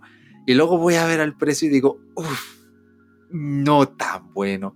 Yo francamente me esperaba un, ya con impuestos, pues unos 10 mil pesos, ¿no? Los, Sony, los XM, los XH, si son XH, no, WH, porque están los WF y los WH. Bueno, los Sony igual de diademas, los buenos, exacto. Los cuatro, la versión más reciente, son difíciles de conseguir. Eh, solo, creo que solo los rastreé en la página de Sony, la propia, y están en 10 mil pesos. También me dio un infarto. Dije, ay, madre mía, ¿por qué no costaban 9 mil, no? Porque la versión 3, pues sí está más sí. ¿no? Unos 7 mil pesos. Luego, con promociones que hay en el año, los he llegado a ver hasta en 5 mil, ¿no? En, Amazon principalmente. Pero yo también los AirPods más y dije, ay, no puede ser, ¿no? Eh, ahora sí que sin afán de ser este tipo de personas de con ese dinero, pero con lo que, con lo que cuestan los AirPods Max, la verdad es que eh, fácil si te puedes armar una PC con un i3 y una gráfica una 1650 dedicada. Eh, o sea, sí es una cantidad de dinero considerable. Eh, yo, si tuviera ese dinero, si me sobrara más bien, sí me los compraba, pero pues, teniéndolos es como, híjole, me hace falta mi compu, ¿no? O un iPad. Entonces, eh, claro. Pero fíjate que Suprapixel subió un análisis, algo duro, pero muy certero. Yo les recomiendo que lo vayan a ver. Si no se me olvida, lo voy a poner en las notas del episodio. Algo se me va a olvidar por el camino. Eh, pero habla de estas cosas, el codec es lo que preocupa. Yo he visto que la publicidad está como que muy dirigida a personas en su casita, o sea, el video de, del espacio, o sea, al final es una persona en su casa, ¿no? Y al final como que toda la publicidad no va orientada a profesionales del audio, sino a personas, pues, como tú y como yo, ¿no? Que queremos quizá aislarnos del mundo en nuestras casas y estas cosas, o ir por la calle y no escuchar eh, ningún ruido así en absoluto. Entonces, eh, creo que por eso tal vez no se llaman estudios, ¿sabes? Como que la coletilla Max, pues la sacaron de los iPhone, ¿no? Los iPhone son lo único que tienen Max. Entonces, para decir, eso es lo más grande, literalmente, pues ahí tienes el iPhone, ahí tienes los AirPods. Mm, a mí sí me gusta el diseño, la verdad es que me gusta mucho. El color rojo-rosa me encanta, me parece preciosísimo. Ay, sí, está precioso. El color azul también se ve lindo. El verde es muy peculiar, el color verde, la verdad. Todos los colores me gustan. Eh, el plata creo que es el que me gusta más porque se ve no sé, como que se ve muy, mm, eh, no sé, me da una sensación así mm, difícil de describir, pero me encanta. Y el gris espacial, pues es como que muy discretito. Yo me sorprendí cuando vi la Digital Crown y no me esperaba algo así. El botón de cancelación, o sea, eh, me gusta que estén hechos en aluminio, que las, eh, las esponjitas sean magnéticas, que las puedes cambiar, o sea, tienen cosas muy interesantes. Em, pero aún así sí digo, uff, el precio, ¿no? Marquis Brownlee ya subió sus primeras impresiones y su unboxing. También me parece que en canal hipertextual, pero mm, no sé, es, como que tenemos que esperar, pues evidentemente. claro, al final yo creo que lo que hizo Apple volviendo al tema de que son, al final son unos audífonos de lujo y es como que la forma de reafirmar su posición como marca, que es una marca de lujo. Eh, al final, pues sabes que pues, hay muchas alternativas baratas, ¿no? Entonces, yo siento que Apple ahí fue como que, ¿sabes qué? Vamos a hacer unos, unos audífonos sin tomar en cuenta el precio, pues vamos a hacerlos como, nos, como se nos dé la gana, ¿no? Entonces, si te das cuenta, es innecesario que, por ejemplo, tenga ese acero inoxidable. Este, es innecesario que tenga esa malla así como muy este, curiosa en la parte de arriba. Hay muchas cosas que son innecesarias, pero que están ahí porque es una cuestión de comodidad y de lujo. Y yo creo que por ahí se fue, ¿no? Porque pues al final tienen el argumento, si quieres unos audífonos baratos que sean de Apple, bueno, baratos entre comillas, te puedes ir por unos Beats. Pero esto es para quien quiere lo mejor de lo mejor de Apple, supongo yo. Entonces, yo lo veo que están usando una filosofía como de coches de lujo al final.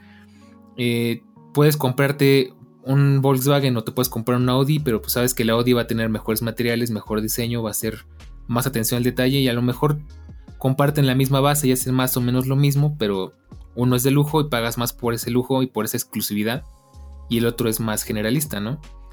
Entonces yo creo que esa es la tirada más que otra cosa. Y pues sí, yo los, los quiero probar, me gustan muchas cosas como dices tú, la Digital Crown, que sean eh, magnéticos, las cojincitos, y por ahí ya vi que hay gente que ya lo está combinando y está genial. Eh, a mí me gustó la combinación de Space Gray oh. con cojines rojos, se ve genial. Entonces, bueno, eh, pues al final yo creo que va a ser eso, ¿no? Como que un artículo prohibitivo, como que... Bueno, ya me expliqué mucho, ¿no? Entonces yo creo que ya me entienden la idea completamente. Pues algún día en 2022, cuando estén en el Apple Store, pues ahí podremos estar probándolos. Pero sí, creo que me gusta tu punto de vista.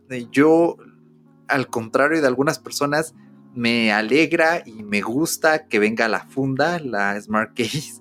Ah, he escuchado personas que dicen, no, me gusta el diseño acá. Estoy de acuerdo en que deberían plegarse y ser pues más portátiles.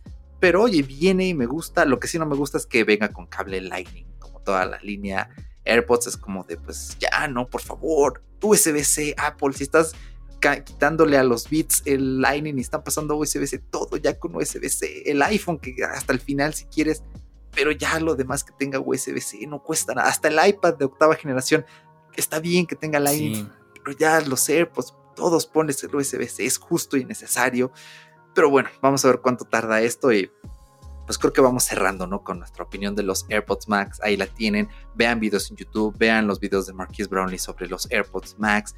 A mí me encantaría traerlos al canal, pero eh, no me da la guita, no me da la guita ni con la tarjeta. Eh, me quedo por poco así cerca de poder traerlos. O sea, invertí en la Xbox aparte, pero bueno. Mm. Em, Gracias por la idea. yo creo que a lo mejor sí, yo aviéntate, ya ves que te dan 14 días y bueno, Sí. Y ya lo experimenté y sí sirve. sí, aparte, bueno, mi, problema siempre va a ser con Apple que fuera de los iPhone, los demás se tardan una eternidad en traerlo. Ya lo sufrimos con el HomePod Mini. Esto no sé cuánto se vayan a tardar. Esperemos que sean 30 días, si se puede menos, menos. Pero sí aviéntate porque ya ves que todo lo que compres antes del 6 de enero, pues te dan un mes entero para que lo puedas devolver. Entonces, mucho ojo allí, pues atentos para quien los quiera. Aquí en México, pues pues toca esperar, ¿no? Porque nos toca sufrir esta cuestión, ya ni porque estamos abajo de Estados Unidos, pues lo traen más rápido, ¿no? Hasta España lo llevan más rápido, a pesar de que tienen que cruzar el Atlántico, o no sé si de China lo, llevarán más rápido hasta España. Yo lo único que sé es que a lo mejor la distancia que hay entre México y China respecto a China y España tal vez sea menos o sea la misma. Entonces, bueno, esa siempre va a ser mi dilema con Apple y son las peripecias de, vivir aquí y tener que esperar estos productos cuando uno los quiere eh, probar. Pero sí, manténganse informados. Pues nada, Dani, vamos a ir finalizando este programa. Yo, eh, antes de que demos las recomendaciones, quería lanzar brevemente mis buenos deseos en la tech, especialmente para Huawei en 2021.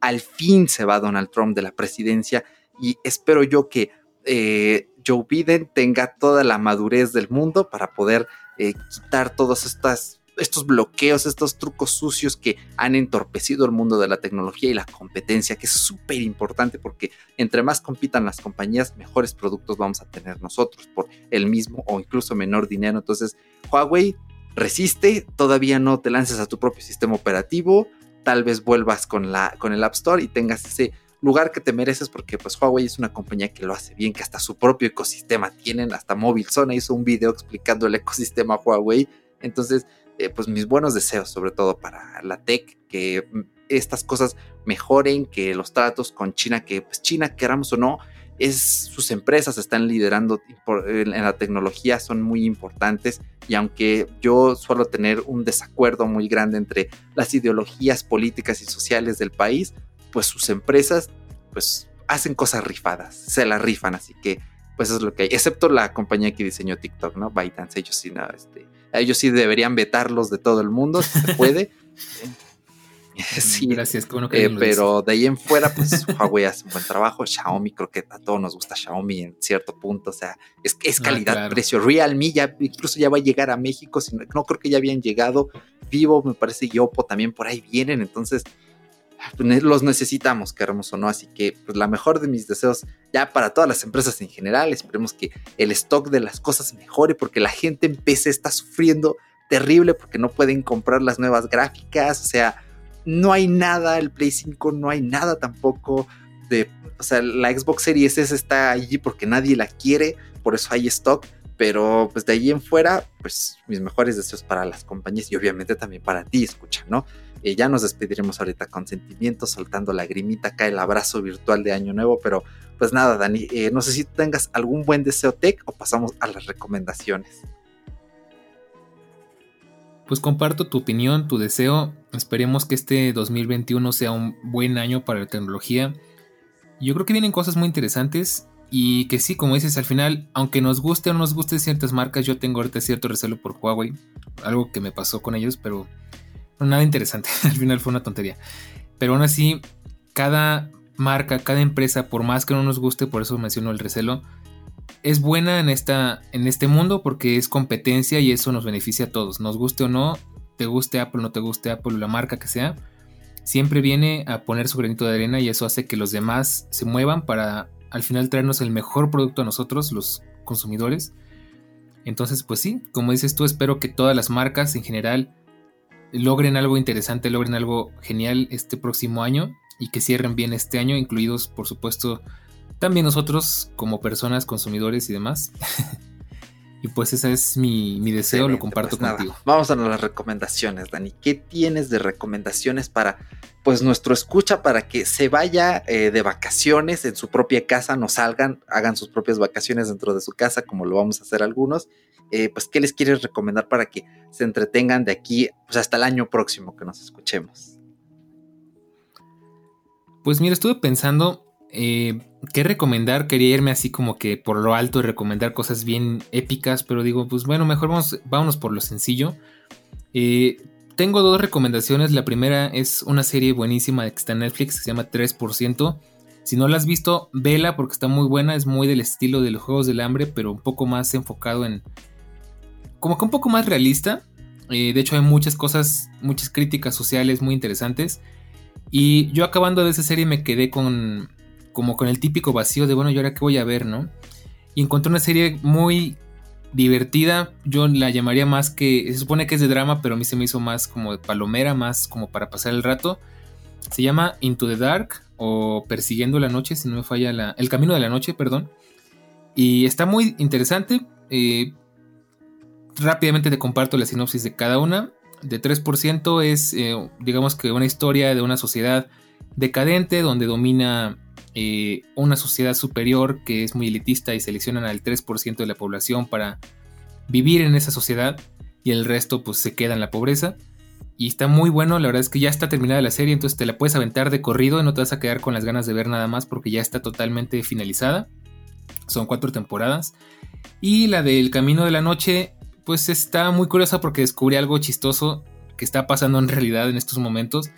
Y trata sobre un grupo de personas que este, van en un avión eh, tratando de escapar de la luz del día porque resulta que hay una polaridad en el sol que cambia cada 11 años y resulta que este año hubo una, una actividad inusual, mucho más alta de lo normal, y eso está provocando que haya radiación excesiva y la gente se muera. Entonces, mientras si te toca la luz del sol, te mueres, ¿no? Es como, haz de cuenta como si fuera el, el, suelo es lava, pero al revés, ¿no? Eh, y está muy interesante, pues está así como que divertido, así como que ver cómo van volando eh, por todo el mundo y sorteando obstáculos y no sé si a ti te pasa, pero yo siempre quise ver una serie como del estilo de Walking Dead, pero en avión. Entonces, está buena. La verdad es que está, esta palomera no es muy buena, no tiene muy buenos argumentos, pero está entretenida para pasar el rato, para maratonear. Entonces, te recomiendo mucho esas dos series.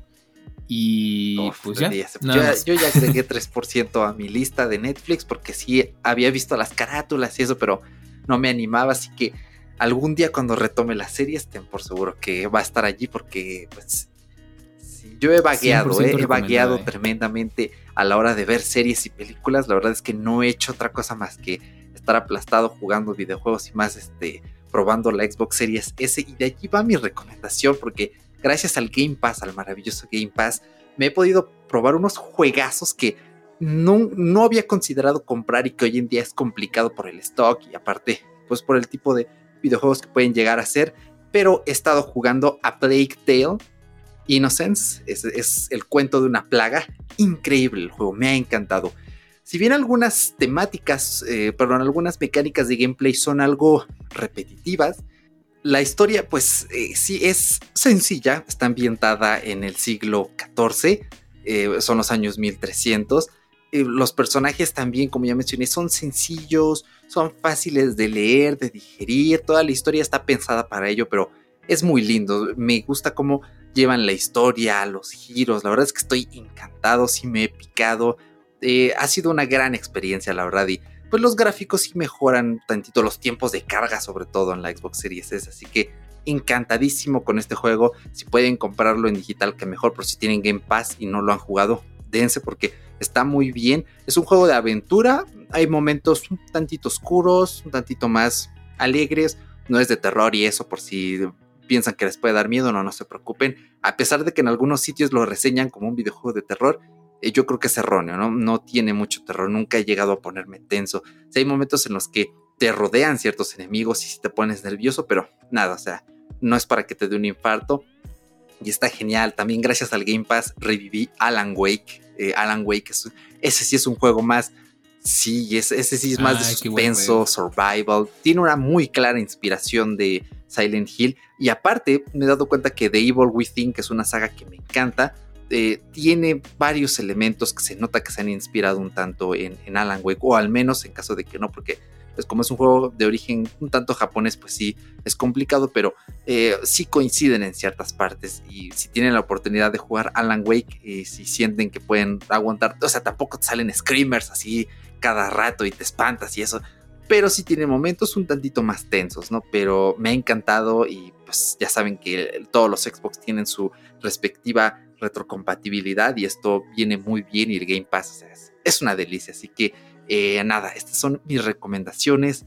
Dani, pues ya estamos por cerrar este episodio que no me lo puedo creer. Pasó las dos horas. Hace dos años, ah, finalizando noviembre, grabamos el último programa de 2018 que igual duró casi dos horas eh, y se ha vuelto a repetir, pero pues ya con esta duración le suplimos un tanto la semana pasada, le suplimos todo el mes, van a tener de aquí hasta enero, todavía no les puedo confirmar en qué fecha, tal vez por ahí del 4, entre el 11 y el 16 regresemos, pero pues Dani, no sé si quieras añadir algo más antes de que nos despidamos. Pues sí, mira, al final el, hecho de que sea tan largo quiere decir que hay mucha gente que va a viajar, y entre ellos creo que yo, aunque no quisiera. Em, ya sabes que los viajes son largos, van a tener mucho tiempo, entonces yo recomiendo Lástima que lo esté haciendo al final y no al principio, ¿verdad? Pero bueno, si lo hiciste, qué bueno. que lo escuchen en pedacitos, como si fueran esos videos largos de YouTube que queremos ver completos, ¿no? Y bueno, pues sin más que decir, la verdad es que espero que tanto tú, Eric, como todos los que nos escuchan, Paco, que no puede estar ahorita, pero pues como siempre lo tengo muy presente y Eric también, por supuesto, que todos se la pasen muy bien, que disfruten, que estén seguros, que se cuiden mucho y cuiden mucho de todos los que están con ustedes. Y pues siempre hay algo, algo que hacer. Yo creo que algo muy importante que recordar, creo que lo dije alguna vez este, en un podcast de 40 Cora. Eh, este año es un año de, eh, de oportunidades y las oportunidades son hacer las cosas diferentes. Entonces, más que verlo como que, ay, no voy a poder seguir con mi tradición de cada año de viajar o de ver a tal persona o algo, es tu oportunidad de hacer algo diferente que quizás alguna vez te hayas planteado hacer y no pudiste por precisamente por esa tradición. Es mi caso, ya es la primera vez que voy a pasar Navidad eh, solo en casa con mi pareja. Y bueno, pues es una oportunidad interesante, ¿no? Entonces, eh, pues aprovechar todas esas oportunidades que tenemos de hacer las cosas diferentes y explorar nuevas, nuevos horizontes, ¿no? Creo que eso es, es algo bueno que podemos sacar de esta situación. Claro, sí, coincido completamente. Uno de mis podcasts favoritos se llama Te invito a un café, así pueden buscarlo. Recientemente el locutor del podcast subió un episodio eh, dando opciones de cómo celebrar una Navidad de forma diferente, ¿no? Pero aplica para Año Nuevo, cualquier otra festividad, por si no festejan Navidad. Eh, entonces, pues sí, ténganlo en cuenta, comparto la misma opinión de Dani. La verdad es que espero que se la pasen muy bien. Quiero desearles unas muy bonitas, felices fiestas, tanto a ti, Dani, como a Paco, como al oyente. Eh, no se pongan chipiles, vean buenas películas, vean Duro de Matar. Duro de Matar es una película navideña, aunque no se les haya pasado por la mente. Pongan películas, coman pizza en Navidad, incluso, porque no? Todo el mundo quiere preparar que los romeritos, que el pavo, que los michotes. Cómanse una pizza, cómprense, pídanse por Rappi una hamburguesa, hagan algo distinto, pásensela bien, aunque puede parecer algo triste, todos podemos saber hacerlo de una mejor forma. Pueden hacer videollamadas con sus seres queridos, una llamada normal, llamar a la abuela. Tengan mucho cuidado por lo que más quieran, porque la situación en México, la verdad es que la gente es un tope tremendo. La gente nos pone las cosas más complicadas. Yo sé que es complicado, que no tenemos mucha cultura científica y eso dificulta tremendamente las cosas. Eh, la Ciudad de México está al borde hospitalario otra vez desde mayo. Es una cosa tremenda, bueno, al menos para la fecha que estamos grabando esto, esa es la situación, esperemos que no haya empeorado. Pues no, no se den por vencidos, busquen alternativas, todo va a salir bien. Y si tienen que decir no a algo o a alguien, digan que no. Yo sé que para algunas personas es complicado decir que no, pero busquen la forma asertiva de hacerlo porque es necesario a veces poner límites para mantenernos sanos. Nosotros hacemos nuestro mejor esfuerzo con este podcast para mantenerlos entretenidos, aunque sea aunque sean dos horitas de todas las que va a tener todo este mes que nos vamos de vacaciones, pero los vamos a tener en mente y para 2021 tenemos preparado un proyectazo tremendo que sabemos que les va a encantar. Tenemos preparados algunos episodios, eh, estamos armando toda la maquinaria para que se la pasen de lo mejor y como ya les mencioné, nos van a escuchar pronto, así que también agradecerte, Dani, por estarnos acompañando el día de hoy. Como siempre es un gusto tremendo tenerte aquí. Eh, también a ti, escucha, por gracias por si llegaste a este punto, invertiste dos horas de tu vida para escucharnos. Eso es tremendo, eso es genial y esperemos que este recuento del 2020 te haya gustado bastante. Y Paco, un abrazo a la distancia. Esperemos que mejore todo. Así que, pues nada, señor Bercor. Ahora sí nos estamos despidiendo. Otra cosita más antes de que nos vayamos. Pues una última cosa, muchísimas gracias por invitarme a compartir espacio con ustedes. La verdad es que me encanta grabar con ustedes, ya lo saben. Muchísimas gracias por dejarme entrar a sus oídos, a todos los que nos escucharon. Y pues nada, pues, te deseo igual que a todos un excelente año, unas muy bonitas fiestas. Cuídense mucho y pues espero que nos escuchemos muy pronto. Así es, porque realmente 2020 ha cerrado una bitácora muy interesante a la que ya no le queda nada fuera. Sí, lo dije al revés por accidente, pero nada, nos despedimos y ahora sí, los dejamos con una bonita canción navideña. Bueno, no sé si ya en la edición habrá sonado desde antes, pero de que suena, suena. Así que arránquese, maestro, que nos vamos. Chao, chao.